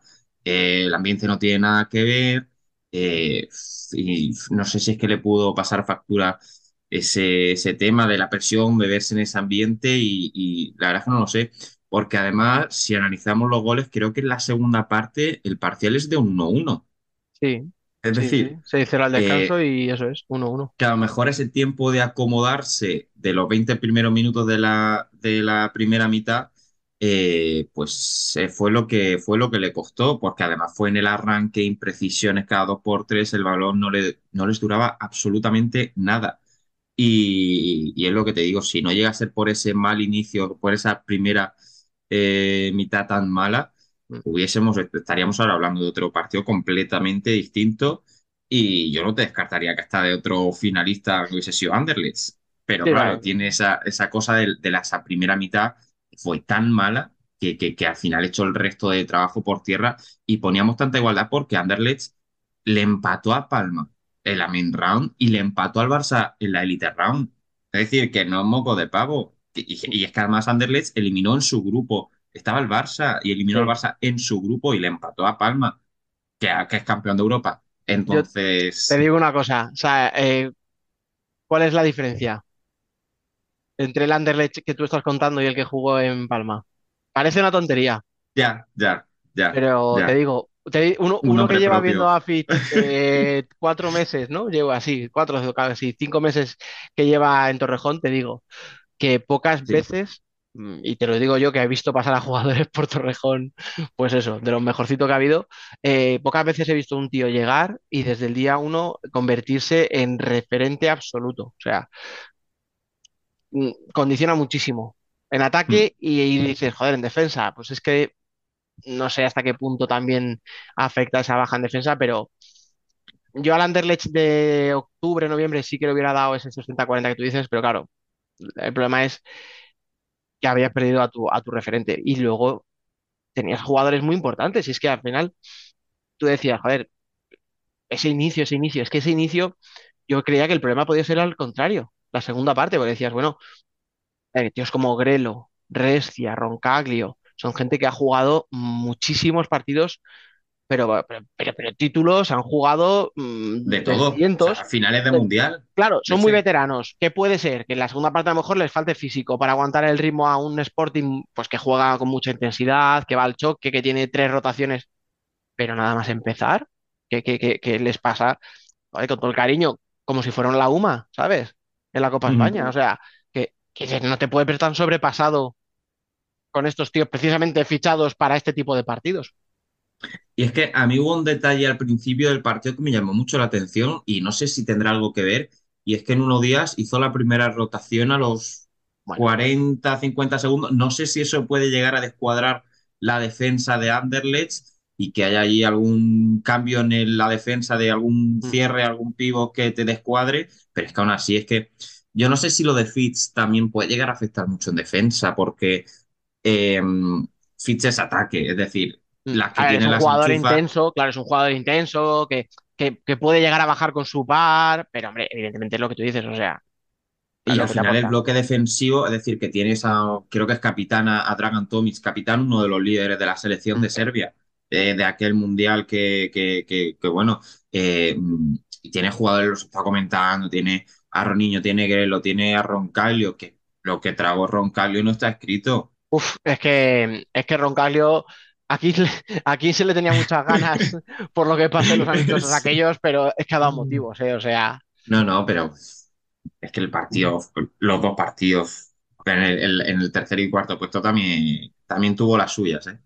Eh, no sé, a mí la actuación también de Grelo, o sea, de, de Grelo, no, de Roncalio, me dejó también muy, no sé, helado también, es decir, eh, lo mismo que con Anderlecht en conjunto, eh, Roncalio lo mismo, o sea, es decir, es que daba la sensación de que, que no tenían portero, es que la que llegaban la metían y la que no, porque se iba fuera por centímetros, Es decir, con esa columna vertebral que tiene también con Maxi Restia. Es decir, que tiene a jugadores internacionales con sus selecciones que han peleado por Claro. títulos, po- han, han jugado finales de Europa. Maxi, Maxi Restia llegó a ganar la- la- el Mundial con Argentina, ¿no? Mm, sí, sí, sí, sí, claro, claro. Claro, por eso que O son sea, campeones del eh, mundo. que, que has dicho tú unos cuantos, que te dejas a Jelosic, por ejemplo. a- por ejemplo, Otro, o sea, claro, claro, sí, sí, sí, sí. Ronin, o sea, Ronillo es otro que a lo mejor en defensa no suele implicarse, pero es un tío que, que- que en ataque te hacía magia y pasó sin pena ni gloria. y- y nada, nada, nada. Sí, no. Entonces, si al final pues Sporting tuvo el, el mejor entrenamiento posible, porque al final jugaron a su gusto. Yo creo que Nuevo Día hasta probó jugadores, combinaciones o lo que Probó sea, demasiadas ya- cosas. sí, porque yo no sé, porque ese partido ya lo que te digo es que era un, un entrenamiento. Pues sí, bueno, si te parece, vamos al otro partido y ya que hemos enfocado este por Anderlecht, vamos a enfocarlo también por el lado del perdedor, por Benfica, que este no decepcionó en el sentido de que planteó el partido que esperábamos, pero no sé hasta qué punto eh, vimos al mejor Benfica posible. Pues es que acostumbrados a la temporada que está haciendo Benfica en, en Portugal, sobre todo en la Liga Placar, a ver, no es mala, es tercero de la Liga Placar, Mm. pero es que le ha adelantado Braga en la clasificación regular. Eh, es decir, ha quedado Sporting primero, Braga segundo y Benfica tercero, te ha adelantado Braga. Eh, que tampoco es algo descabellado, pero sí que es cierto que por presupuesto y por plantilla Benfica debería estar segundo peleando por el liderato con, con Sporting. Entonces, quizás eso es lo que hablaba yo con Emen en la previa la semana pasada y le daba un 51-49 a Palma. eh, por eso, porque Palma venía haciendo muy buena temporada regular aquí en España y Benfica no tan buena temporada regular en, en la Liga Placar ahí en Portugal. Eh, tampoco creo que, que fuese un mal Benfica el que vimos en la semifinal. Yo vi un Benfica correcto, eh, pero es que Palma estuvo muy bien. Mm, y aquí yo le doy todo el mérito a, a- a- a Palma. No creo que Benfica tenga de mérito. Que yo te digo, hizo su partido, hizo buen partido, que podría haber sido mejor. Pues yo creo que siempre se puede ser mejor y siempre va a haber errores que corregir y todo, pero yo no vi a un Benfica malo. Es decir, o sea, No. fue el Benfica que tenía que ser, podría haber sido un poco mejor, sí. Pero es que Palma hizo lo que tenía que hacer y se llevó la semifinal eh, con mucho mérito y, y merecidamente. Pues sí, bueno, hay detallitos del partido. eh, voy a ir un poco así deslavazado, ¿vale? Del final al principio, porque a lo mejor sí que tenemos un poquito más de debate con la jugada que hablábamos antes con Biel, ¿no? Del famoso gol anulado. Creo que en el de este partido, el gol que, que no entra en tiempo de, de Arthur, yo creo que en esa más o menos estamos claros que no, no, no hay debate. No hay debate en que está fuera de tiempo, pero el debate puede venir en que cuando sale ese balón por fuera de banda, separa, o sea, el- separa el tiempo del marcador unos segundos, medio segundo, Ya. incluso algo más. eh, que eso puede, porque yo me ha parecido ver la repetición y el marcador marcaba un segundo y medio. Mm. Y cuando ¿Sabes qué saca, pasa? y cuando, Dale, dale, dale. cuando se saca que era, queda medio segundo, es decir, que, que a lo mejor ese segundo sí que hubiese entrado el gol. Y ahí está el debate y, y quizá habría que implementar alguna tecnología para, oye, cada vez que sale el balón fuera, mm, que se pare el tiempo algo automático. ¿no? Sí. Claro, porque al final la, la acción de reflejo del que está en la mesa, mm, pues se pierde en segundos, quieras que no. Y ahí es que lo que te iba a decir antes, que no te quiero interrumpir, es que hay un detalle, que no es un balón que va perpendicular a la línea de banda, va muy en paralelo. Y ahí también tienes un tiro de cámara que te puede engañar y tienes a, una- a un mesa que, que al, al ir el balón por el aire y más o menos en paralelo a la línea, eh, cuando tú crees que ha salido, a lo mejor no ha salido, o al revés, el tío, se- el tío de mesa se puede equivocar y pensar que el balón sigue dentro del campo y por eso no ha, ¿sabes?, ha parado el crono. Entonces, claro, yo entiendo ahí que es lo que tú dices, o sea, visualmente, si eres aficionado al Benfica, tú ves clarísimamente que el balón ha salido ya y que, Claro. ese hombre tiene que tocar el botón ya, Toño, que lo pare. Pero bueno, es lo que tú dices, puede haber debate en torno a cuándo paró el crono, lo que está claro es que la Mm. jugada era fuera de tiempo, pero porque era imposible, o sea, yo no sé qué fe tiene Chiscala, que en vez de colgarla al área, bueno, pues, si le dio un ostión y medio Sí, segundo, eh, es hombre, tremendo, ¿eh? ¿Cómo- pero cómo eh, a- para Arthur y, y- y es que sin pensárselo. ah, es la ejecución es brutal, o sea, la, como Bueno, ejecución, bueno, la jugada es muy bonita, pero claro. Era imposible hacer eso en medio segundo. Mm. Pero bueno. Y en cuanto al resto del partido, pues no sé si más algo, algo más de Benfica, algún jugador que quieras destacar. eh, podemos hablar de la inteligencia eh, de Rocha, por ejemplo. O... Pues mira, la verdad es que sí, lo estaba comentando, lo estaba pensando hoy, digo, esto lo tengo que mencionar, y es el tema de los equipos portugueses, ya no solo a nivel de equipos, sino también de selecciones, qué manera de autoexpulsarse algunos y, Y tienen y la mecha corta, el ¿eh? partido, y de, es decir, la final de la temporada pasada también fue el Barça Sporting, eh, se expulsó también a un jugador de Sporting, no recuerdo quién, por una tontería también que le das un golpe y- y siempre pasa cuando hay una final, un partido importante contra un equipo portugués, que no falla. Luego lo vimos también la tanda de penaltis, que luego si quieres lo comentamos, la que se sí, lió, que se acabó expulsando también a. Barrón y a Neves, eh, y, y por todo por culpa de Cabinato, una puta tontería. Dices tú, por favor, ya tienes edad, tú ya has jugado partidos Eh, como para venirte a hacer esta tontería. O precisamente Eh, por eso. Porque si quieres ya lo comentamos, claro, al final la típica de árbitro de pues una roja para cada lado. Pero es que claro, el lado de. Palma al que has expulsado es a uno de sus dos porteros. O sea, le acabas, le acabas de obligar a que tenga a un único portero para toda la tanda, que luego Luan se para uno, pero es suficiente, o sea, con uno le vale. Bueno, si Luan llega a parar el último penalti y le da Luan como tal, literalmente, el título de Champions a Palma, bueno, es que Bien, estaban bien. haciendo ahora mismo un monumento Ah, delante del ayuntamiento. No, no, escúchame, Biel hubiera grabado desnudo. O sea, por- eh, Bueno, nos, hemos, bueno, nos hemos librado de eso.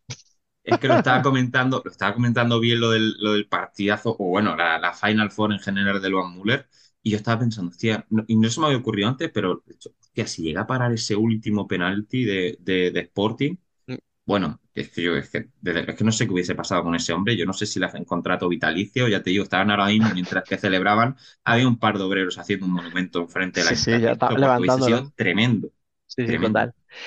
Dicho esto, en la semi eh, yo creo que hay un par de goles donde puede hacer algo más, porque se le meten por debajo de las piernas, que, que- que es muy de portero brasileño, por cierto, porque un portero, sí, sí, o sea, escuela española, pones la, o sea, pones la rodilla, doblas el, ¿sabes lo que te digo? O sea, y cierras ese Mm. hueco.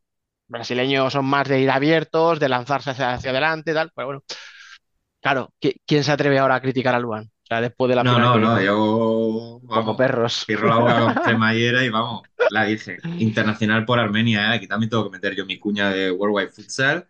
¿Quién iba a decir que un, que un internacional por Armenia? Armenia, ¿eh? O Ah, sea. Escucha, cuidado, que estamos hablando de cuatro porteros, de los cuales eh, tres pueden ser perfectamente los tres porteros de la selección brasileña, ¿eh? O sea, Sí, sí, sí, la verdad que, que Luan Müller, yo creo que si hubiese aguantado y, y yo no te descarto que hubiese sido portero en, en la selección brasileña, la verdad. dicho Porque esto, visto el nivel, eh, a iba a Roncaglio lo supera. A Roncaglio lo supera, pero millas. Mm, Guita que, por, Guita, que llevaba una racha un poquito así más regular, eh, le vi bastante bien, bueno, un poco por lo que es Guita, Sí, tampoco. sí. Y Gugiel, pues es que no termina de gustarme, no me termina, a mí no me termina de convencer, o sea, ni en Rusia lo que le vi, ni ahora, no termino de verle diferencial. O sea, no, no me parece que sea el No. típico portero, pues eso, para, para de- Portero en la línea de lo normal, Mm. sin más. No es Sí. Luan Müller. Ahora todos al barquito, ¿eh? De Luan. Bueno, vamos a la final. Vamos a hablar de un poquito de lo que, de lo que nos han dejado pendientes. Eh, lo que te decía, lo mismo, un poquito así desordenado. Eh, hemos hablado de Luan, vamos a hablar de la jugada famosa. Yo creo que más o menos tú y yo estamos de acuerdo, ¿no? Es una falta, todo el mundo puede decir si es falta. Ahora, el criterio nunca ha sido ese, y si va a ser ese, que sea siempre ese, pero que siempre incluye ese propio partido donde no se había aplicado, no decía Biel. Bueno, es que eh, esa falta sí es determinante y por eso se revisa. Claro, si en eso yo no te puedo quitar la razón. O sea, la historia es que todas las que ha habido similares no se han pitado, entonces choca que esa sí se, sí se revise cuando además es tan trascendente. Es que estamos hablando de que era el gol que suponía el 2 a 1 para Sporting a falta de 6 minutos, a lo mejor, o 7. De nada, pues, pues prácticamente para encerrarse atrás, defender el portero jugador y llevarse el título. Eh, es que sí que es cierto, aquí siempre entra la apreciación de cada uno Mm. y, y al final los árbitros tienen que establecer un criterio que mantener desde el segundo cero hasta el minuto 40. Y, y es que aciquité los ratos que salió porque jugó poquito para lo que suele Mm, estar Esa acostumbrado. es otra que tengo yo Eh, que... Hostia, a Ziquité le dieron por todos lados, pero por todos lados, y no se pitó prácticamente nada. Y si el listón se pone al nivel de esa falta que, que, que se, que se señale si no era el gol, es que el partido te dura tres o cuatro horas, porque se están est- dando faltas cada 10 segundos estás tirando dobles en el minuto 5. 400.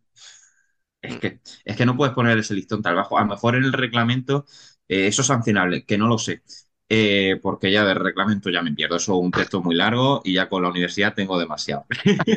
Pero, pero, eh, y si eso en el reglamento es falta, me parece mal. Lo he puesto por Twitter, he estado, me encanta debatir eh, siempre con buen rollo y de forma constructiva. Y mm, si el reglamento dice que eso falta, a mí me parece mal, porque es un forcejeo muy leve. De hecho, no creo ni que, no creo ni que se saque ventaja de ese, de ese agarrón. No veo yo que, que, que Sokolov, que fue Sokolov, ¿no? Sí. No creo que saque tampoco ventaja. Es que no veo que saque ventaja alguna. Sokolov, Sokolov la ventaja la saca en el momento en el que, estando de espaldas a Marlon, le hace un gesto de que se va a ir hacia adentro y se va hacia afuera, que ha pasado desapercibido porque el gol no acaba valiendo, Claro. pero si vale, es un gol. Uf, o sea, el amago que hace para un lado para salir hacia el otro. eh, de hecho, mira, hablando de Marlon, eh, Marlon no protesta esa jugada. No, no, no, no. Es- es- o sea, para mí eso es clave. Si tú que eres el perjudicado no haces ni la más mínima protesta, es que para ti no ha pasado nada. Y de hecho, ni él ni muchos de los jugadores del banquillo que cuando se desenfoca se les ve lamentándose y al único que se le debe protestar es a Luan Müller, así de otra que otra vez, ¿eh? Todo, todo ahí, empieza, bueno, todo empieza y acaba que- en Luan. Todos los caminos conducen a Luan Müller. Eh, pero no sé, eso es lo que me da la sensación es que ni el propio Marlon lo protesta y el que va a protestar primero, creo, por lo menos lo que el, el tiro de cámara lo que enfoca es a, a Luan Müller, ¿no? Entonces, no sé, ya te digo, es un forcejeo muy leve que creo que entra dentro del fútbol sala. Creo que, que el fútbol sala tiene ese gustillo ¿no? del duelo de pibos contra cierre de espaldas. Siempre defendemos al pibos que aguante eh, de espaldas ese balón que está, se- está desapareciendo. Eh, Y ese forcejeo, que es lo básico del fútbol sala, lo queremos sancionar. A mí, obviamente, hay que poner límites, pero si se pone el límite en eso, pues Ya, es que escucha. me parece, me parece poner listón muy, muy bajo. Hablabas tú de las peleas entre pivot y cierre. Mira cómo salió Ferrao a hacer lobby por los pivot. Es brutal. O sea, fíjate que es Te un jugador que no se suele mojar. Es un jugador que no se suele mojar en redes, que no es. Hay otros que sí que comentan tal, pero Ferrao suele ser más. más- Sí, a mí me sorprendió ver eso de, de, de la verdad. que para quien, quien no lo sepa, quien no tenga Twitter o quien no le siga o lo que sea, pues básicamente lo que dijo fue con una cara así, ¿no? De circunstancias, con un emoticón un poco tal, decía, ah, que con lo que nos pegan a los pivot, piten esto como falta. Claro, Es que, pero es que además venía de jugar el sábado, en casa el día anterior, en Cartagena, que lo vi en directo, le linchamos. Es que lo linchamos cada vez que tenía el balón, tenía tres tíos dándole por todos lados y no se Ferrao pitaba nada. A Ferran creo que sacó una o dos faltas en todo el partido. Si, si los árbitros, y mira que en España ponen el, el listón bajo. Los colegiados en Europa permiten muchísimo más. sí. Pero es que ni en España se hubiese pitado eso. De Ni, hecho, ni en España los colegiados hubiesen pitado esa acción. es verdad. Y de hecho, si me permites ahí, vamos a pasar ya un poquito, vamos a ir cambiando Sí, de sí. tema, hilando con esto que has dicho tú, precisamente con el tema de la permisividad, y es que nos hemos cansado muchos años a llorar de es que los árbitros europeos, es que Sporting, es que Benfica, y eso es mérito de Vadillo y es mérito de sus jugadores, que entendieron perfectamente que al partido había que entrar intenso y que había que pelear todo. Y, y Palma hizo un partido soberbio, o sea, apretó lo que, lo que no lo habíamos yo visto a Palma apretar nunca, pero nunca, eh, literal. Pero yo podría ser perfectamente el mejor partido de Palma en su historia. Supo cuándo había que hacer ese partido y lo hizo en la final de Champions, que es cuando tocaba hacerlo. Y no se le puede achacar nada, es que el partido es redondo de 10. Eh, no, no, no hay nada que, que decirles, oye, aquí tal, aquí cual. Nada, o sea, es que el partido es de 10 desde el principio hasta los penaltis. Eh, sabiendo mantener también la compostura, algo que, que no supieron hacer los de Sporting, eh, que eso también hay que, hay que tenerlo en cuenta, porque el deporte, el deporte también entra eso. Eh, pero lo deportivo es que el partido de Palma es perfecto, es un partido redondo. Y es que hay poco que comentar porque cuando se hace un partido perfecto, es que no hay nada que analizar que digas tú, bueno, a lo mejor esto da. Es que ya está, partido perfecto. Cuando lo tenías que hacer, lo hiciste. Y mira, si llega a, a valer el, el gol de Sokolov, para mí no hubiese sido un, bueno, y se mantiene el resultado hasta el final, para mí no hubiese sido un, un ganador justo. A mí lo mereció Palma y, y hizo méritos para ello y, y la consiguió.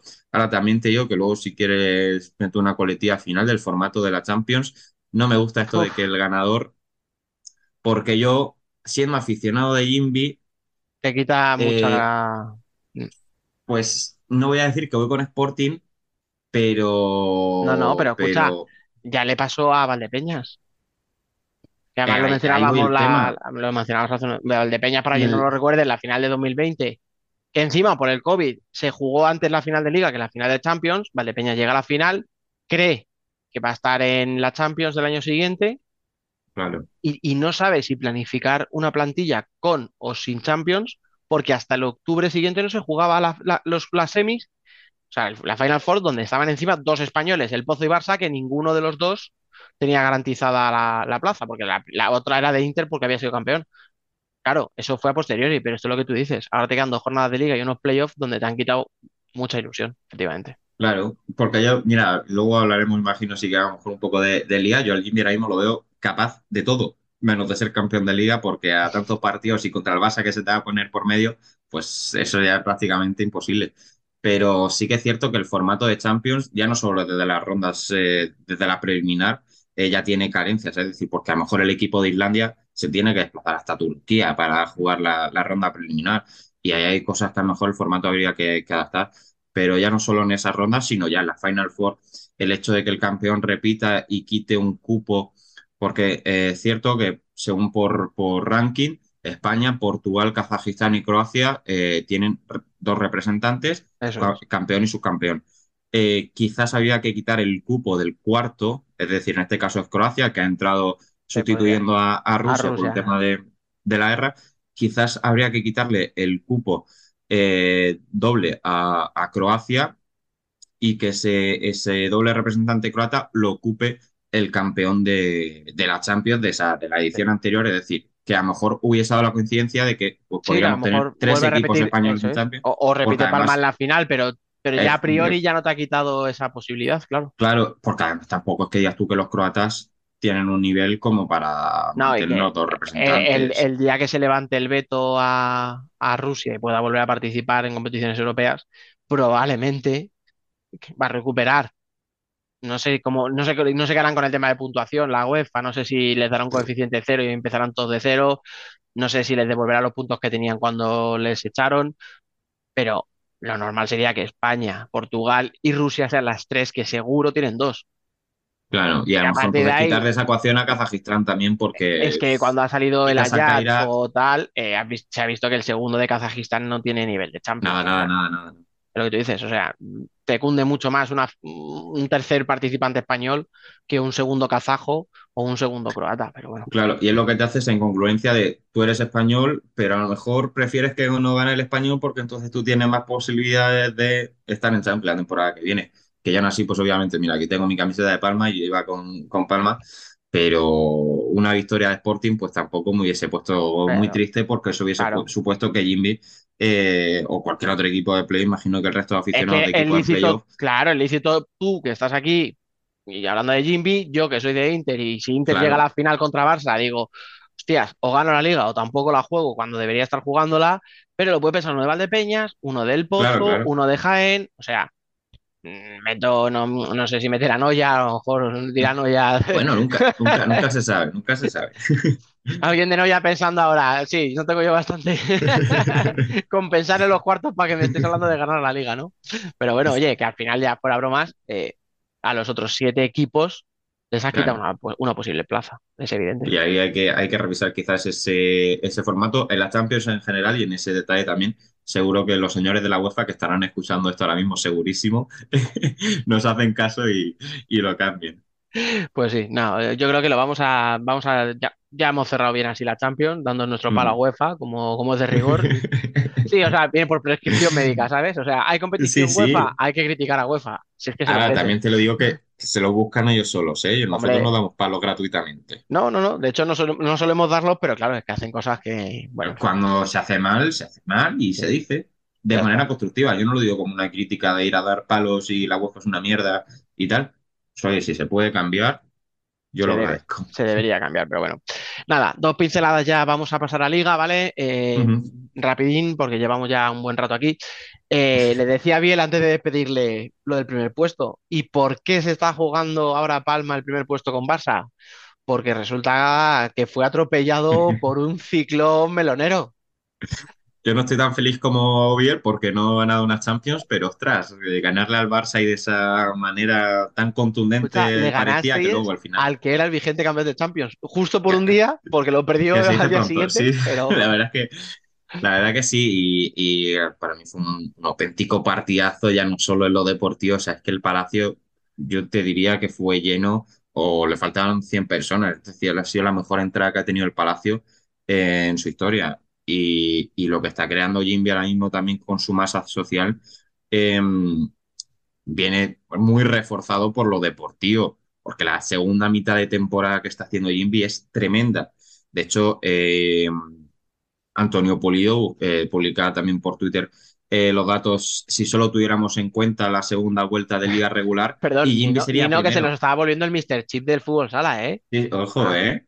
Está Y mira una que, que deriva lo a- de los datos también ahí hay competencia, ¿eh?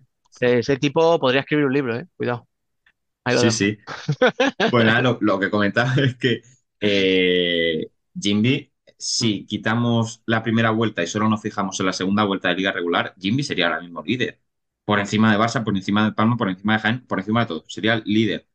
Eh, y eso tiene mucho mérito. Una pena, pues esos tropiezos en la primera vuelta que, que hacen que no podamos ser líderes eh, en el cómputo general, pero la segunda vuelta de, de Jimby es tremenda, tremenda y eso se, se pudo ver patente en ese partido contra, contra Barça.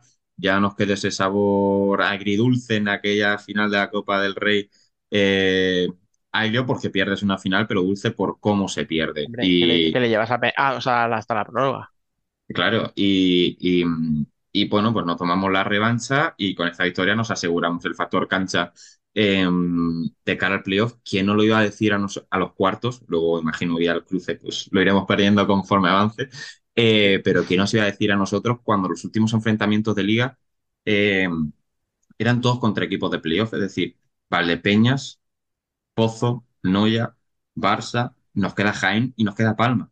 Es decir, que el, y creo que Inter, no sé si había algún partido entre medias contra algún equipo de categoría más baja, pero tampoco había mucha distancia.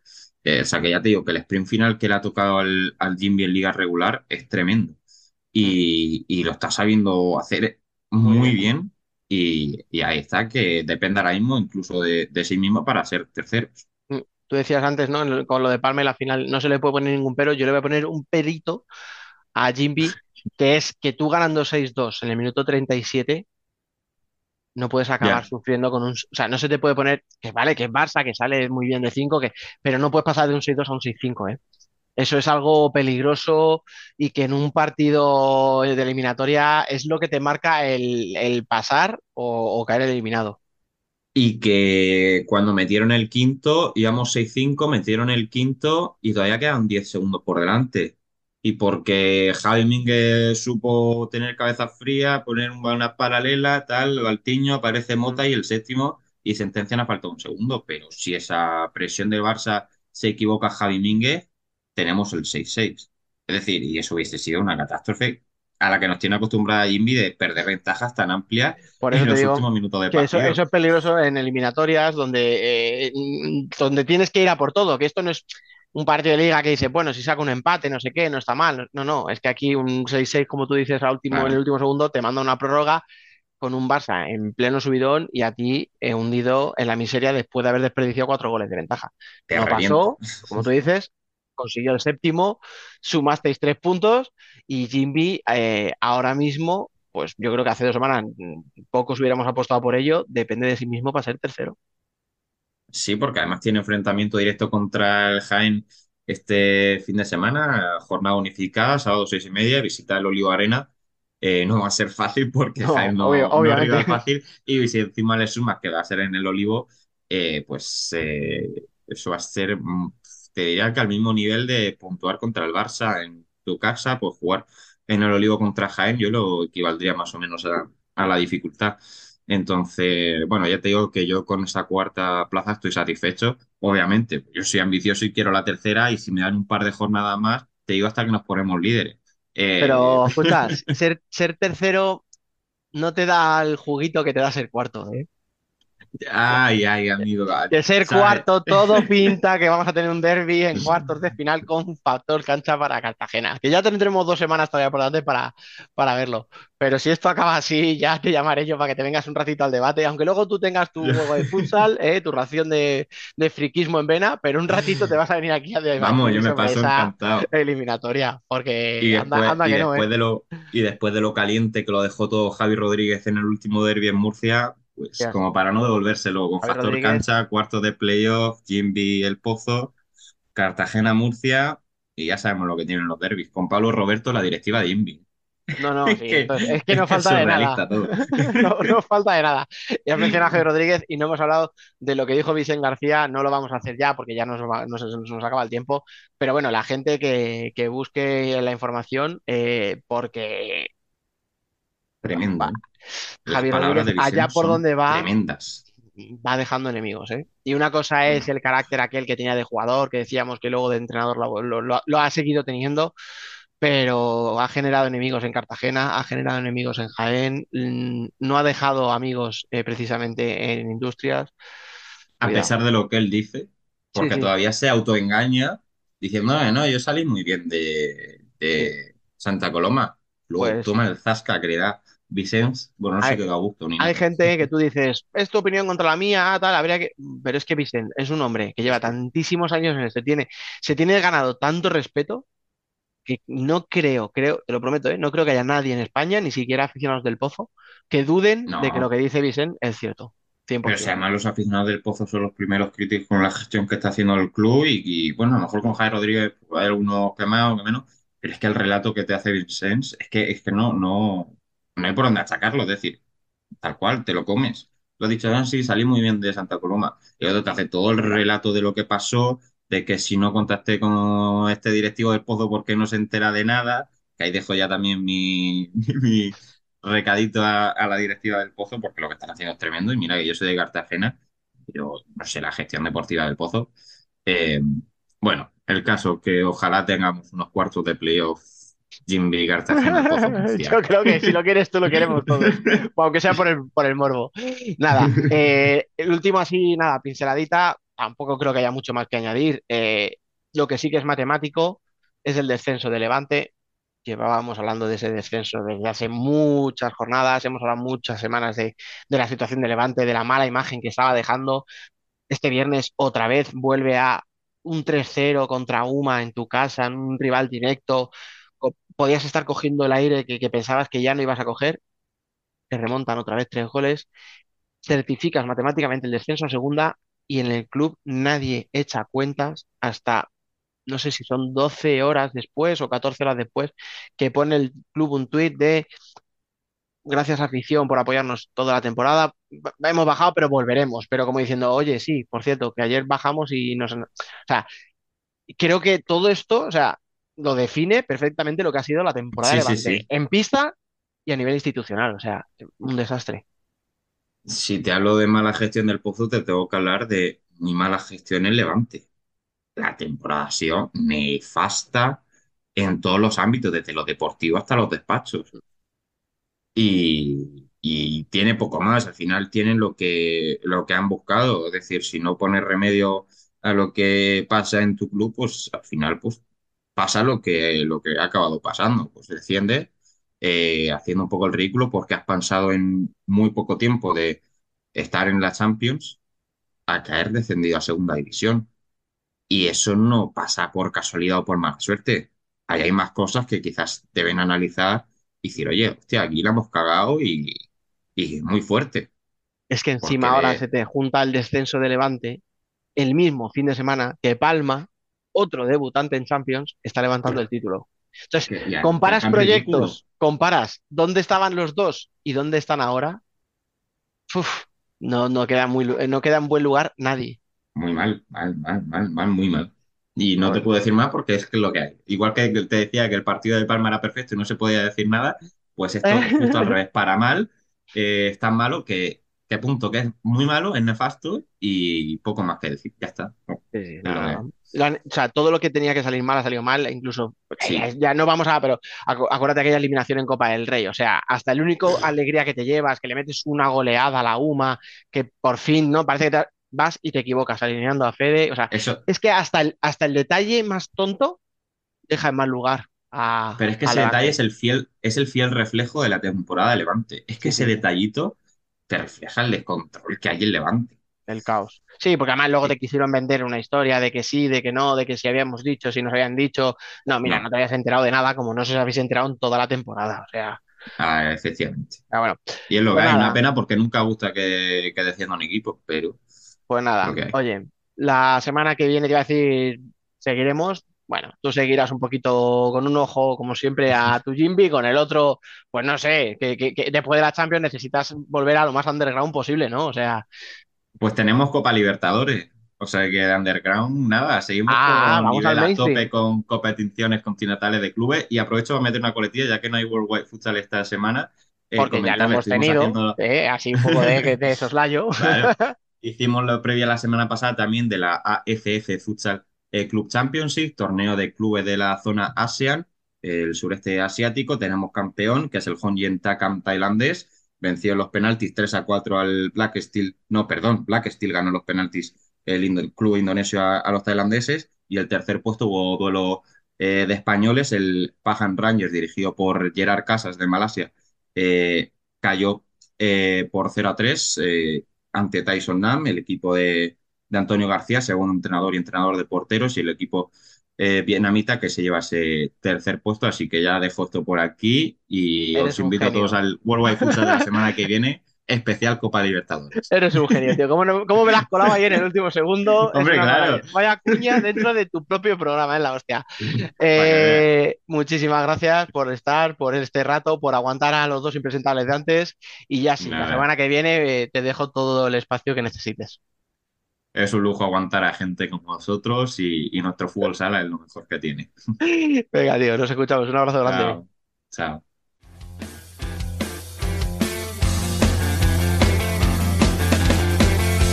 Sé tú por mí, sin precisarse, sin fin. Nosotras también somos futsal.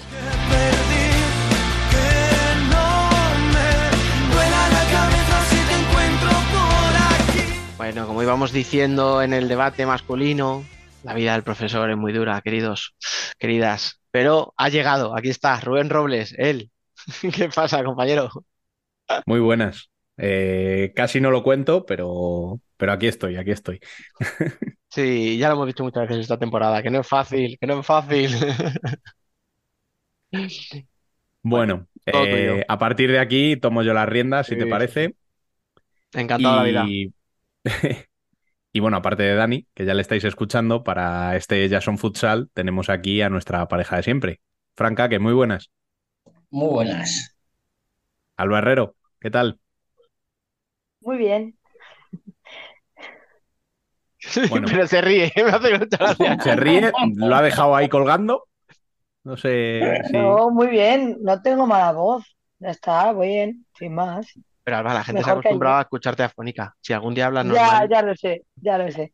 Cuando recupere la voz al 100% va a decir, ¿y esta, esta nueva quién es?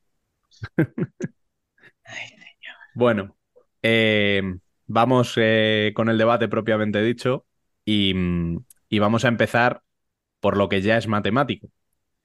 Em, esta semana se ha concretado, primero de todo, y desde aquí les mandamos un afectuoso abrazo, igual que a las chicas de Elche, eh, el descenso de Telde. Fran, ¿qué podemos hablar? Bueno, eh, yo creo que estaba consumado desde hace dos o tres o más jornadas. O sea, pensaba que ibas a decir meses. No, Sí. me, me- Me siento no. muy mala persona en este momento.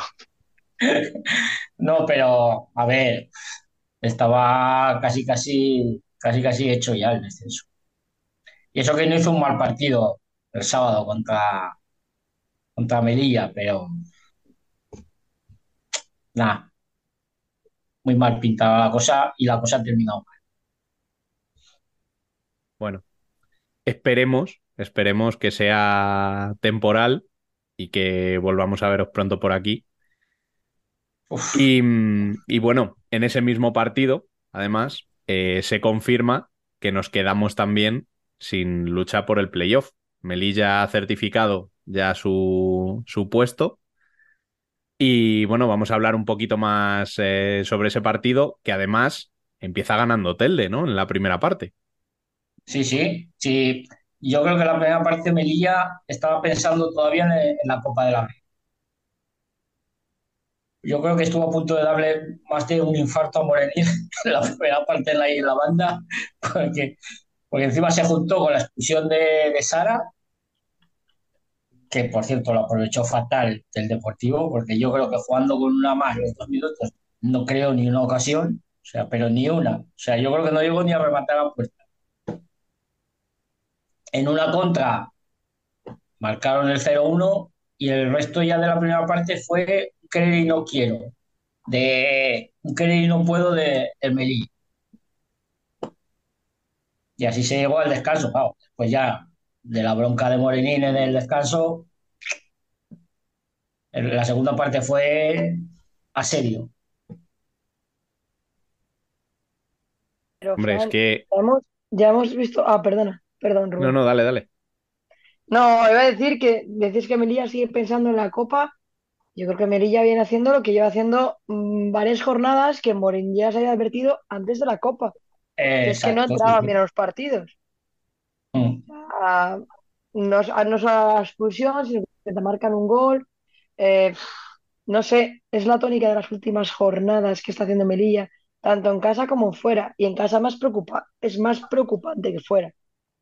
Mm. O sea, a ver, no empezó mal Melilla el partido, porque empezó teniendo el balón, pero claro, como que va, ya marcaremos y una vez que metamos el primero ya estarán los demás, como con un poco de desidia. Y claro, aunque sea un equipo que está en descenso, te lo tienes que tomar un poquito en serio, no puedes. Es que Má- es Más que nada porque estás- estaba jugando un playoff, por ejemplo, Sí. ¿sabes? Mm. Es que, Pero nada. escucha, te ha dicho Rubén que es matemático el playoff, pero podía estar ahora mismo perfectamente diciendo que se apretaba.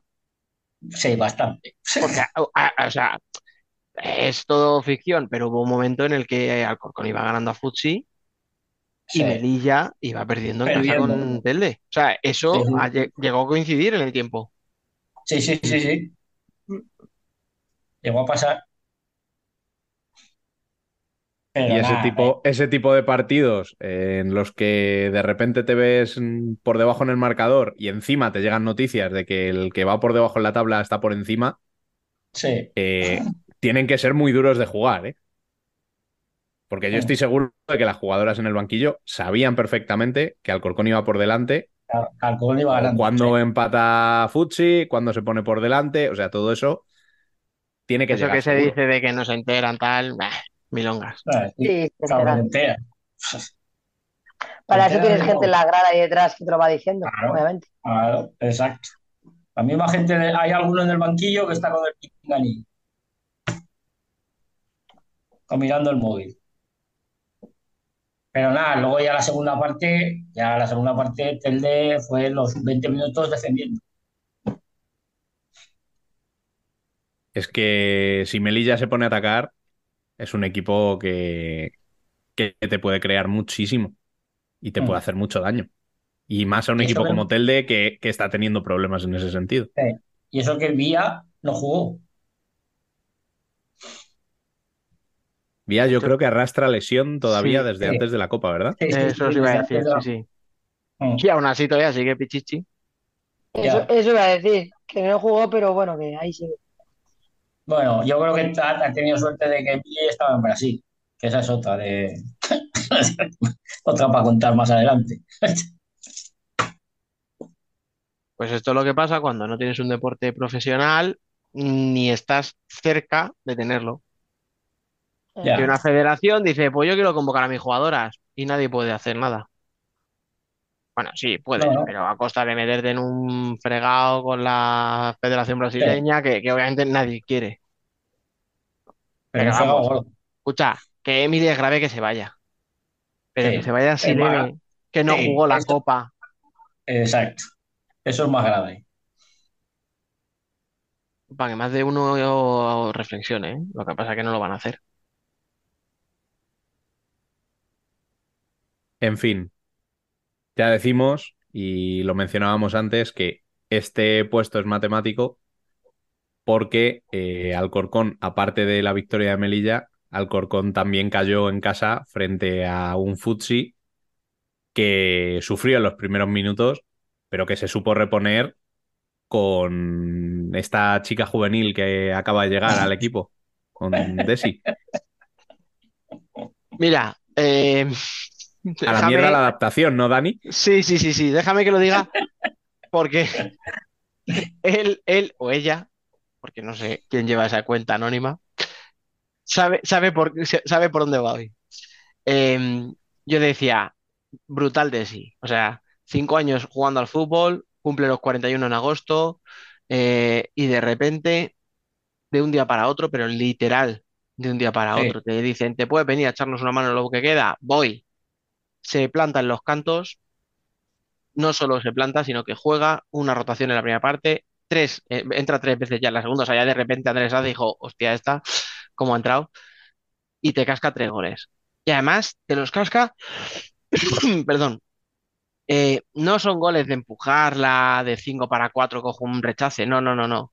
Son tres golazos, o sea, batiendo a Estela en un mano a mano, yendo a, recuperar un balón que había perdido, se lo quita a Clau López, eh, pero con una intensidad y luego consigue ponerla otra vez cruzándosela a, a Estela. O sea, son tres golazos de una tía que acaba de llegar.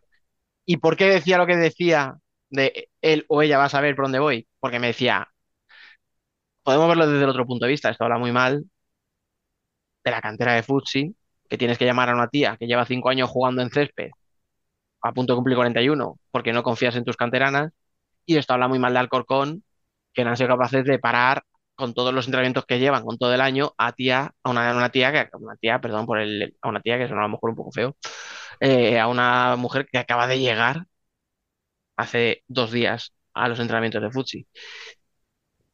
Es que, o sea, es que tal y como son los goles y tal como hemos visto a Estela, ¿alguien va a decir, joder, Estela se come los goles? No, No. están muy bien pegados.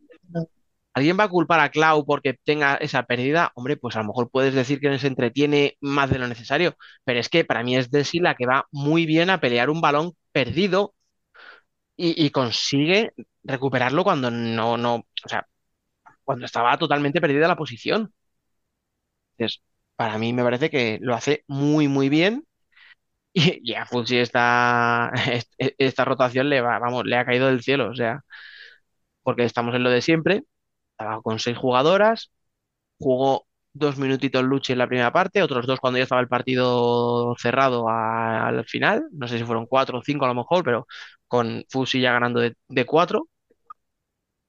Y claro, con tus seis jugadoras, ahora sumado Desi, y acabas de comprobar en una pista muy complicada, que os recuerdo que lo hablábamos antes de la Copa, Alcorcón solo ha perdido puntos en la segunda vuelta con Futsi, con Burela y, y con Pollo, o sea, con las tres primeras.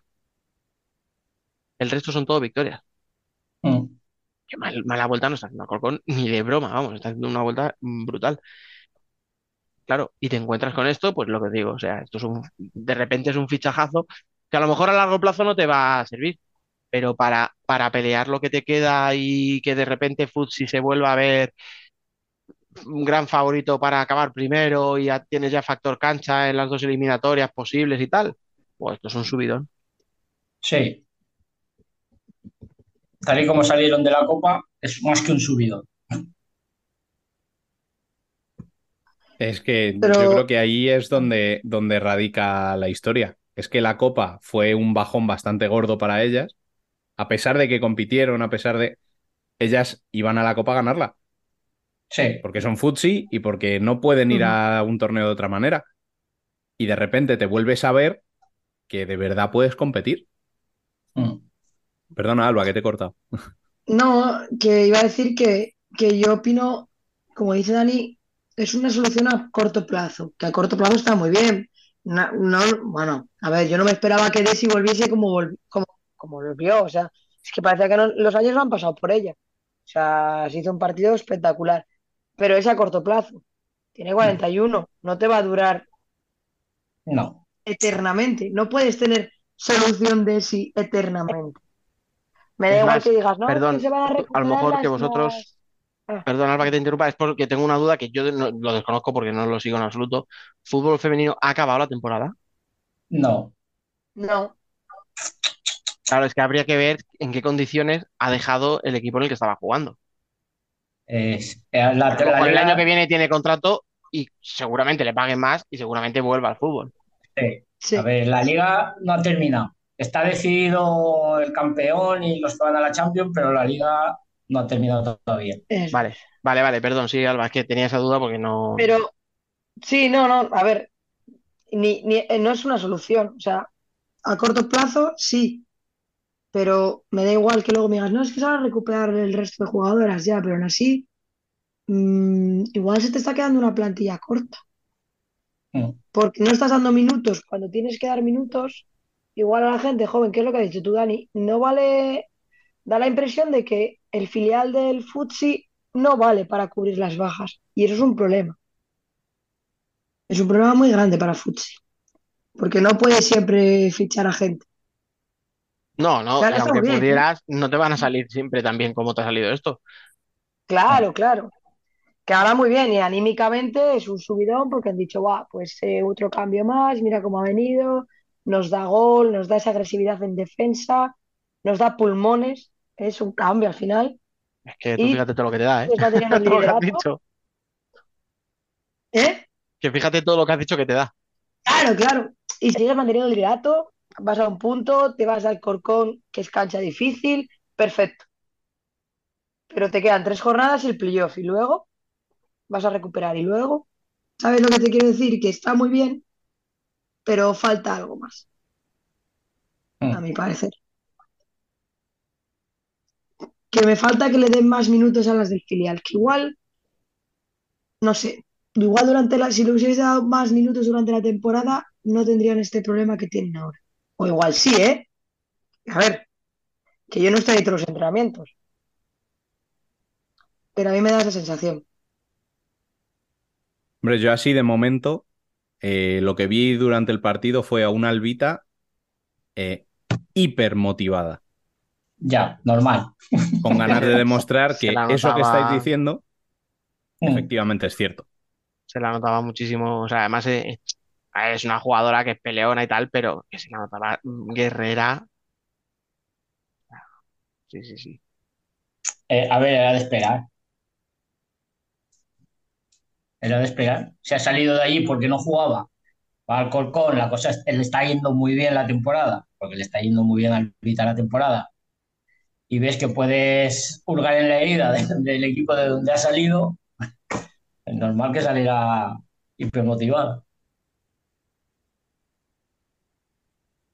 Eh, hablando de este partido, por cierto, eh, la gente que vea el resultado y no haya visto el partido eh, puede pensar que, que la cosa no tuvo color. Mm, el partido llegó a ir empate a cuatro Mm. y las caras de Futsi en determinados momentos eran interesantes, ¿eh? O sea, sufrieron más de lo que, de lo que el marcador refleja. Sí, sí. A ver, es que tú imaginas, claro, te ves perdiendo y sabes que Pollo va ganando y que ha ganado porque Pollo jugó por la mañana. Es que te Eso vas al segundo decir. puesto. Eh, Es que te vas al segundo puesto. Y es Que lo mismo ¿eh? que hablábamos del banquillo de Melilla, aquí Sí. lo sabían ya que el otro Sí. equipo ya había ganado porque el partido había acabado. Jugó por la mañana. Es que Pollo jugó por la mañana contra y había ganado. Sea, Era, era el partido más complicado por todo que, te- que tenía Mm. Futsi, vamos, pero en mucho. En mucho tiempo. Sí, sí, o sea, hablando de liga, quiero decir, obviamente, no hablo de eliminatorias y de sí, no, no. Pero en En liga, Liga yo creo que hacía mucho que no se veía en una como claro, vienes de una eliminación muy dura en Copa de la Reina, vienes con un montón de bajas. te llegas al pabellón jugan- contra un equipo que viene en forma brutal. Eh, eso, o sea, lo que dices, r- sabiendo que, que- que- que te- esta mañana te han quitado el liderato por unas ho- pocas horas, pero te lo han quitado, o sea, Sí, es que te lo han quitado. pero amigos, esto es fusil. Eso, eso te iba a decir. Y aún así, Futsi, 4-9, 3 puntos y seguimos líderes. Ya Es que es Futsi. Tú puedes estar intentando explicarlo todo, pero es Futsi. Sí, a ver, Y es que, eh, es que te penalizan a la mínima que, Sí, que tienes. eso te iba a decir. Es que a- por muchas bajas que tenga, siguen teniendo seis jugadoras en pista que y si encima Claro. a la que, a la que Es ha llegado nueva, Claro, es que cuando hablamos de las bajas no hablamos de porque las que están son malas, las que están son buenísimas. No, no, Lo que pasa claro, es que son menos. Sí, sí, exacto. es. Que las, las seis que quedan, ojito con las seis que quedan. Bueno, ya lo vimos en la Copa del Rey. Pues, pues ya, las sí. querría, ya las querría casi cualquier equipo, o, o cualquiera, si en el caso. Y, y tres, y tres de ellas también, cualquiera, ¿sabes? Con tres y tres Sí. apaña. Por eso. A ver, no lo va a tener fácil, ¿eh? De aquí a final de temporada. O sea, no, no va a ser sencillo. Yo creo que ya ha superado lo más fuerte que le quedaba.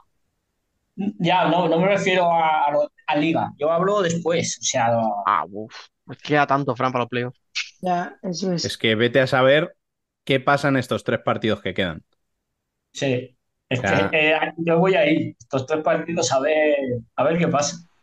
No, pero ya no, ya no hablando de futsi, sino eh, Dios no lo quiera, todavía son tres partidos en los que puede haber alguna lesión importante, en los Mm. que te pueden pegar un varapalo que no esperas.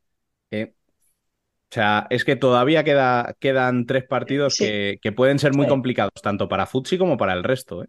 Sí, sí, sí, para los cuatro que están ahí. Es que la mala suerte te- eh, va y viene. Mm.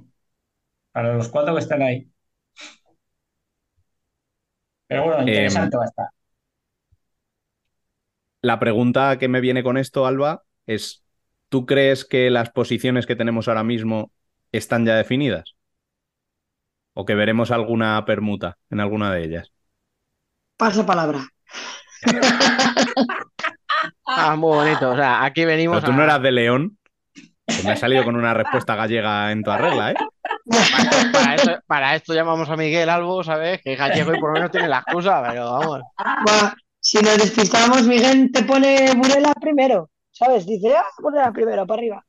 Eh, Ah, pero ya se hubiera eh, mojado, no lo mira. sé. Ya. Más que yo. Eh, es que no lo sé, ¿eh?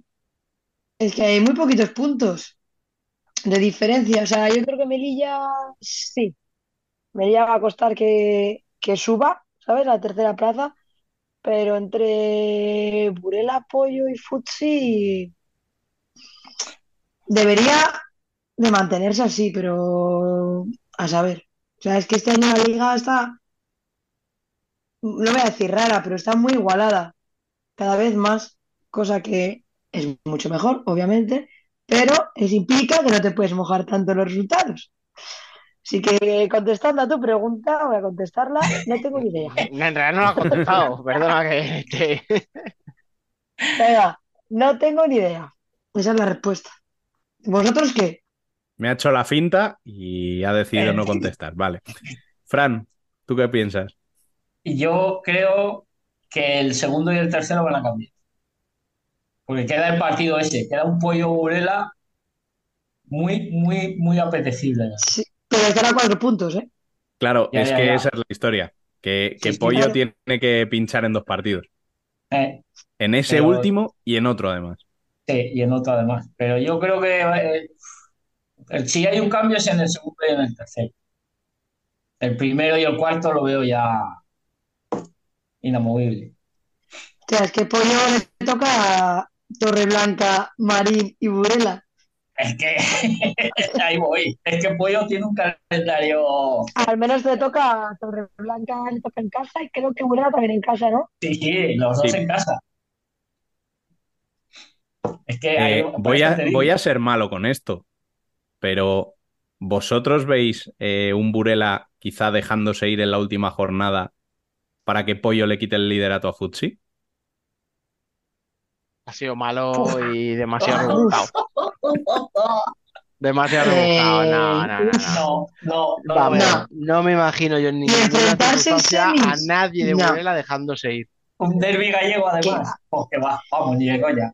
Que va, que va. Yo, yo, yo me imagino a Peque diciendo que Entiendo, no entiendo lo que dices por el morbazo, ¿eh? Por el morbazo, Sí. pero Es, un derbi gallego. No, si No, cualquier otro ¿eh? Ya otro sabéis que sí, parece mentira. Yo cualquier otro partido, pues mira, te lo compraría, pero en un derbi gallego, que va. no, yo, yo en ningún caso, ya te digo. O sea, son tan competitivas Hmm. que No, no hay- además, os recuerdo la última conversación que tuvimos antes de hacernos la foto con la copa, con cierta señora. Sí, a mí me llamasteis, ¿no? Para, con- para eso.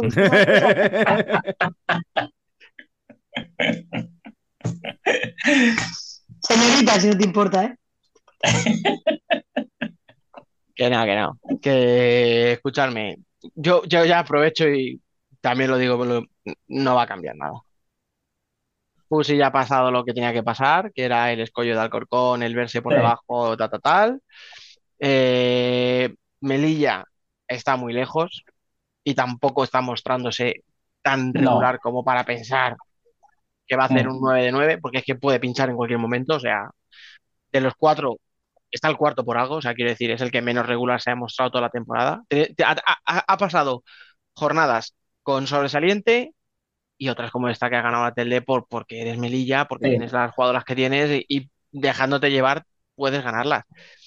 Pero, pero vamos, y luego entre medias, pues es que es eso, o sea, que Pollo tiene que pinchar dos veces. ¿Cuánto hace que no pincha dos veces? O sea, si miramos cuántas veces ha dejado de ganar dos partidos en tres jornadas consecutivas, probablemente en toda la temporada no lo encontremos. Ninguna.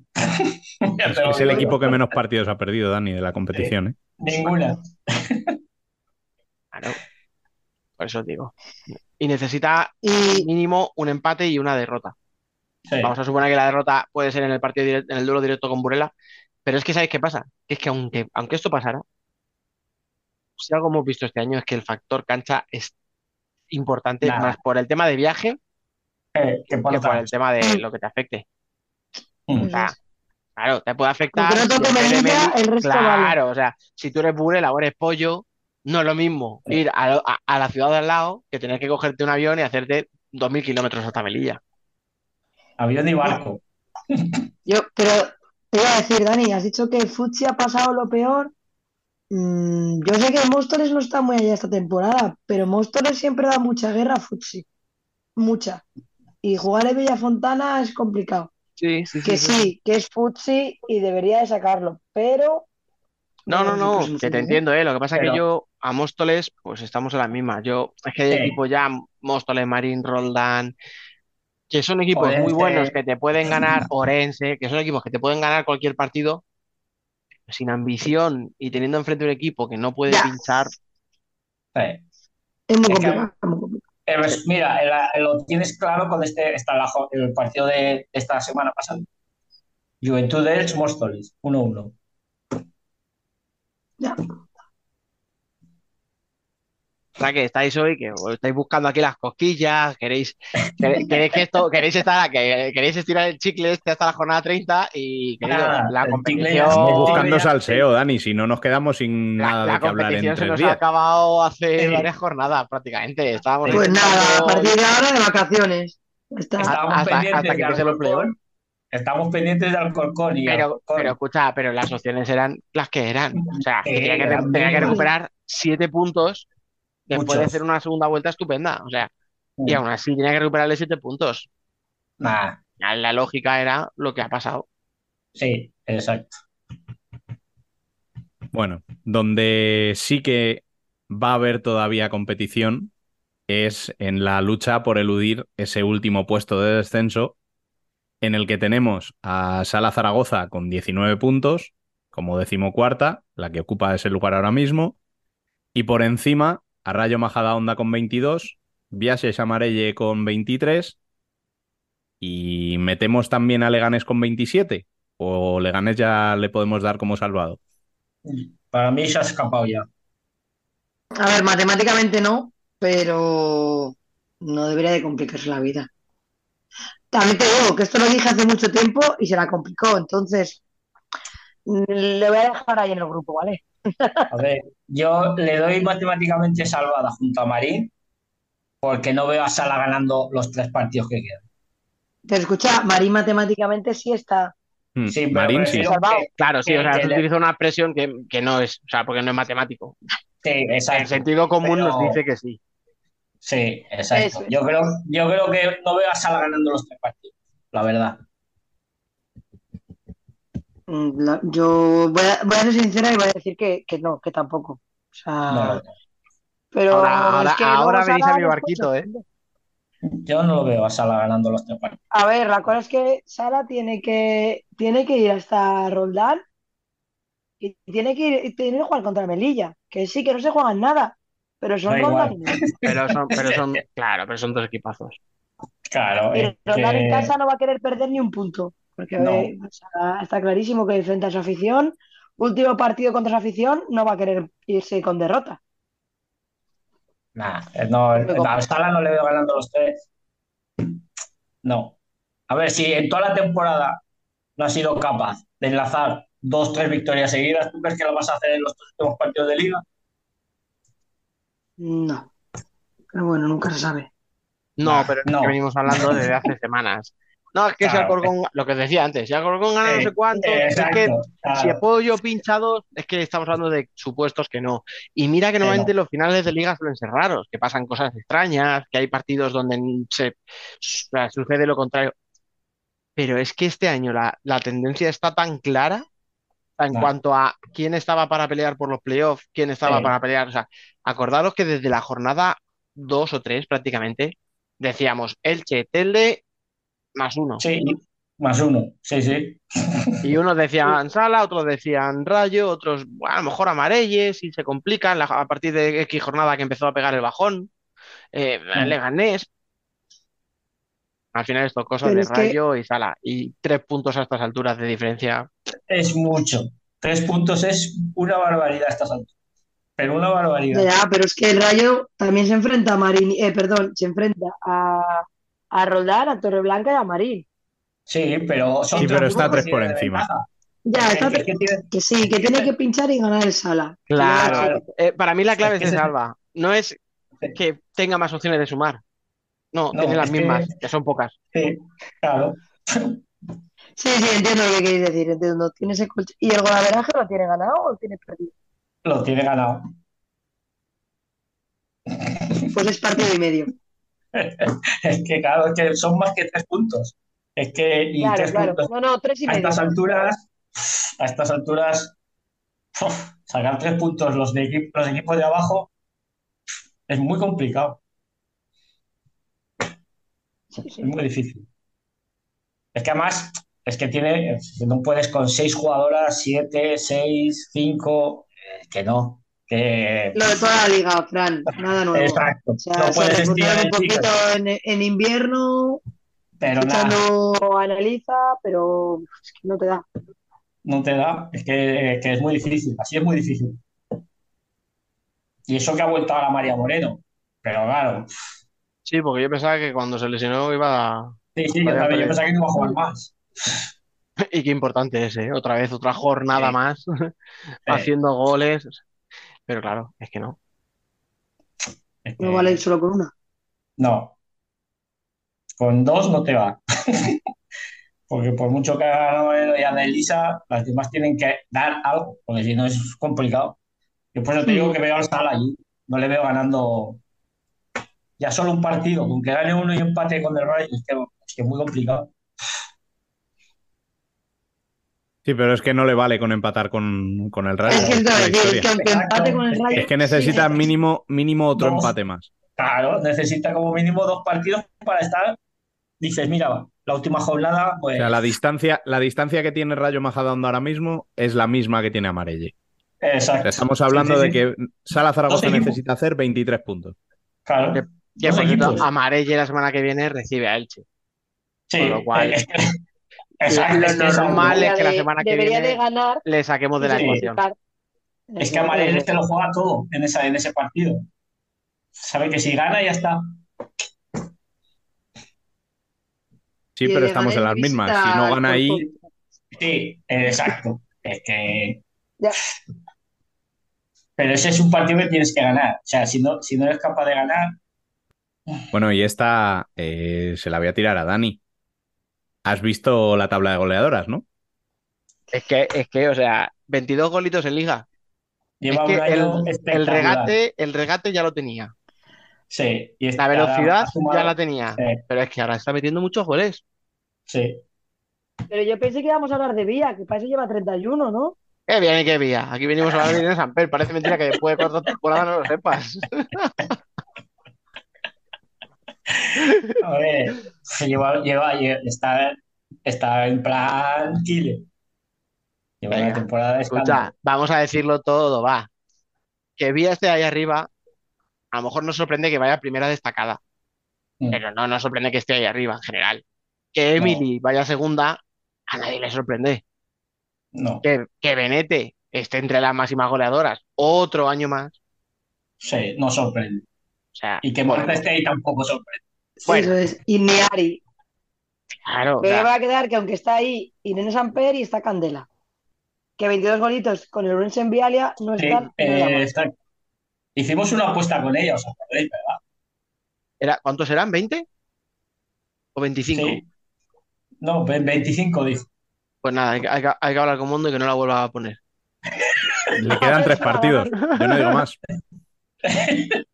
Esto, esto era como cuando antiguamente había primas por, por goles y dejabas de jugar, ¿sabes? Porque escucha, podemos ganarle la apuesta a Candela y cuidado con la apuesta que tenemos con Sara Suárez y los cinco Sara, goles. sí, esa- Pero ¿por que la- qué recordáis estas cosas? la- Rubén, la- tía, ya, que escucha, estamos mejor así. Escucha, que la tía, la, la muy puñetera me, lo- me, me, me, me- me hizo contabilizar el gol de la tanda de penaltis, ¿eh? Me dijo, este vale para los Sí, sí, cinco. sí, bueno, vale, ¿eh? Sí, sí. ¿Cómo le vas a negar un No, gol? no, es que se vale. Sí, que golazo, por favor. Ahí. Ah, ah, Bueno. Vale, vale, confirmamos que vale. Venga, Mientras no te haga contarle también la parada, Eh, bueno, joder, pues eso vale por un gol. Pero ¿por qué das ideas, Rubén? O sea, que- es que yo no entiendo nada. O que os, que os vais, os vais, os va, se os va. No os descentréis de lo importante. Ahí ¿Eh? está. Que yo soy ¿Quién muy está pesado, pero la temporada que está haciendo esa muchacha de Zaragoza, cuidado con ella. Ahí ya lo has dicho, de Zaragoza, ¿Eh, Maño? ahí está. Ya está. En Yo fin, por mí ya que- podemos cerrar. Ya has dicho lo que tenía que decir. no, no podía despedir este Jason Futsal sin, sin mencionarlo. Gracias. Eh, dicho esto, eh, yo creo que nos ha quedado un debate bastante apañado, así que vamos a ir cerrando y vamos a dejar a Alba que se vaya a dormir. Que falta Lea. Muchas gracias, muchas gracias, chicos. Estoy casi como un europeo todavía.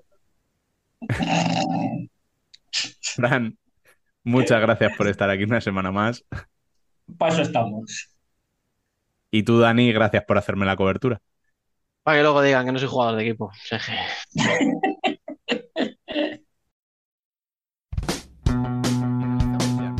número 32 de esta cuarta temporada. Uno de los más especiales por lo que supone que un equipo español gane la Champions y la ilusión que siempre hace que lo consiga nada menos que un debutante. Con esa alegría de nuestro Bielizque, que es la de todos nosotros, nos despedimos hasta la semana que viene, en la previa ya de la última jornada en el masculino y quién sabe si cerrando el descenso en el femenino. Recordad que podéis seguirnos en nuestras redes sociales para estar al tanto de cuanto sucede en el mundo del fútbol sala, visitar nuestro canal de YouTube y nuestra página web y conversar en el chat de Telegram donde os aseguramos que no os aburriréis. Volveremos como siempre el martes que viene. Hasta entonces, sed felices.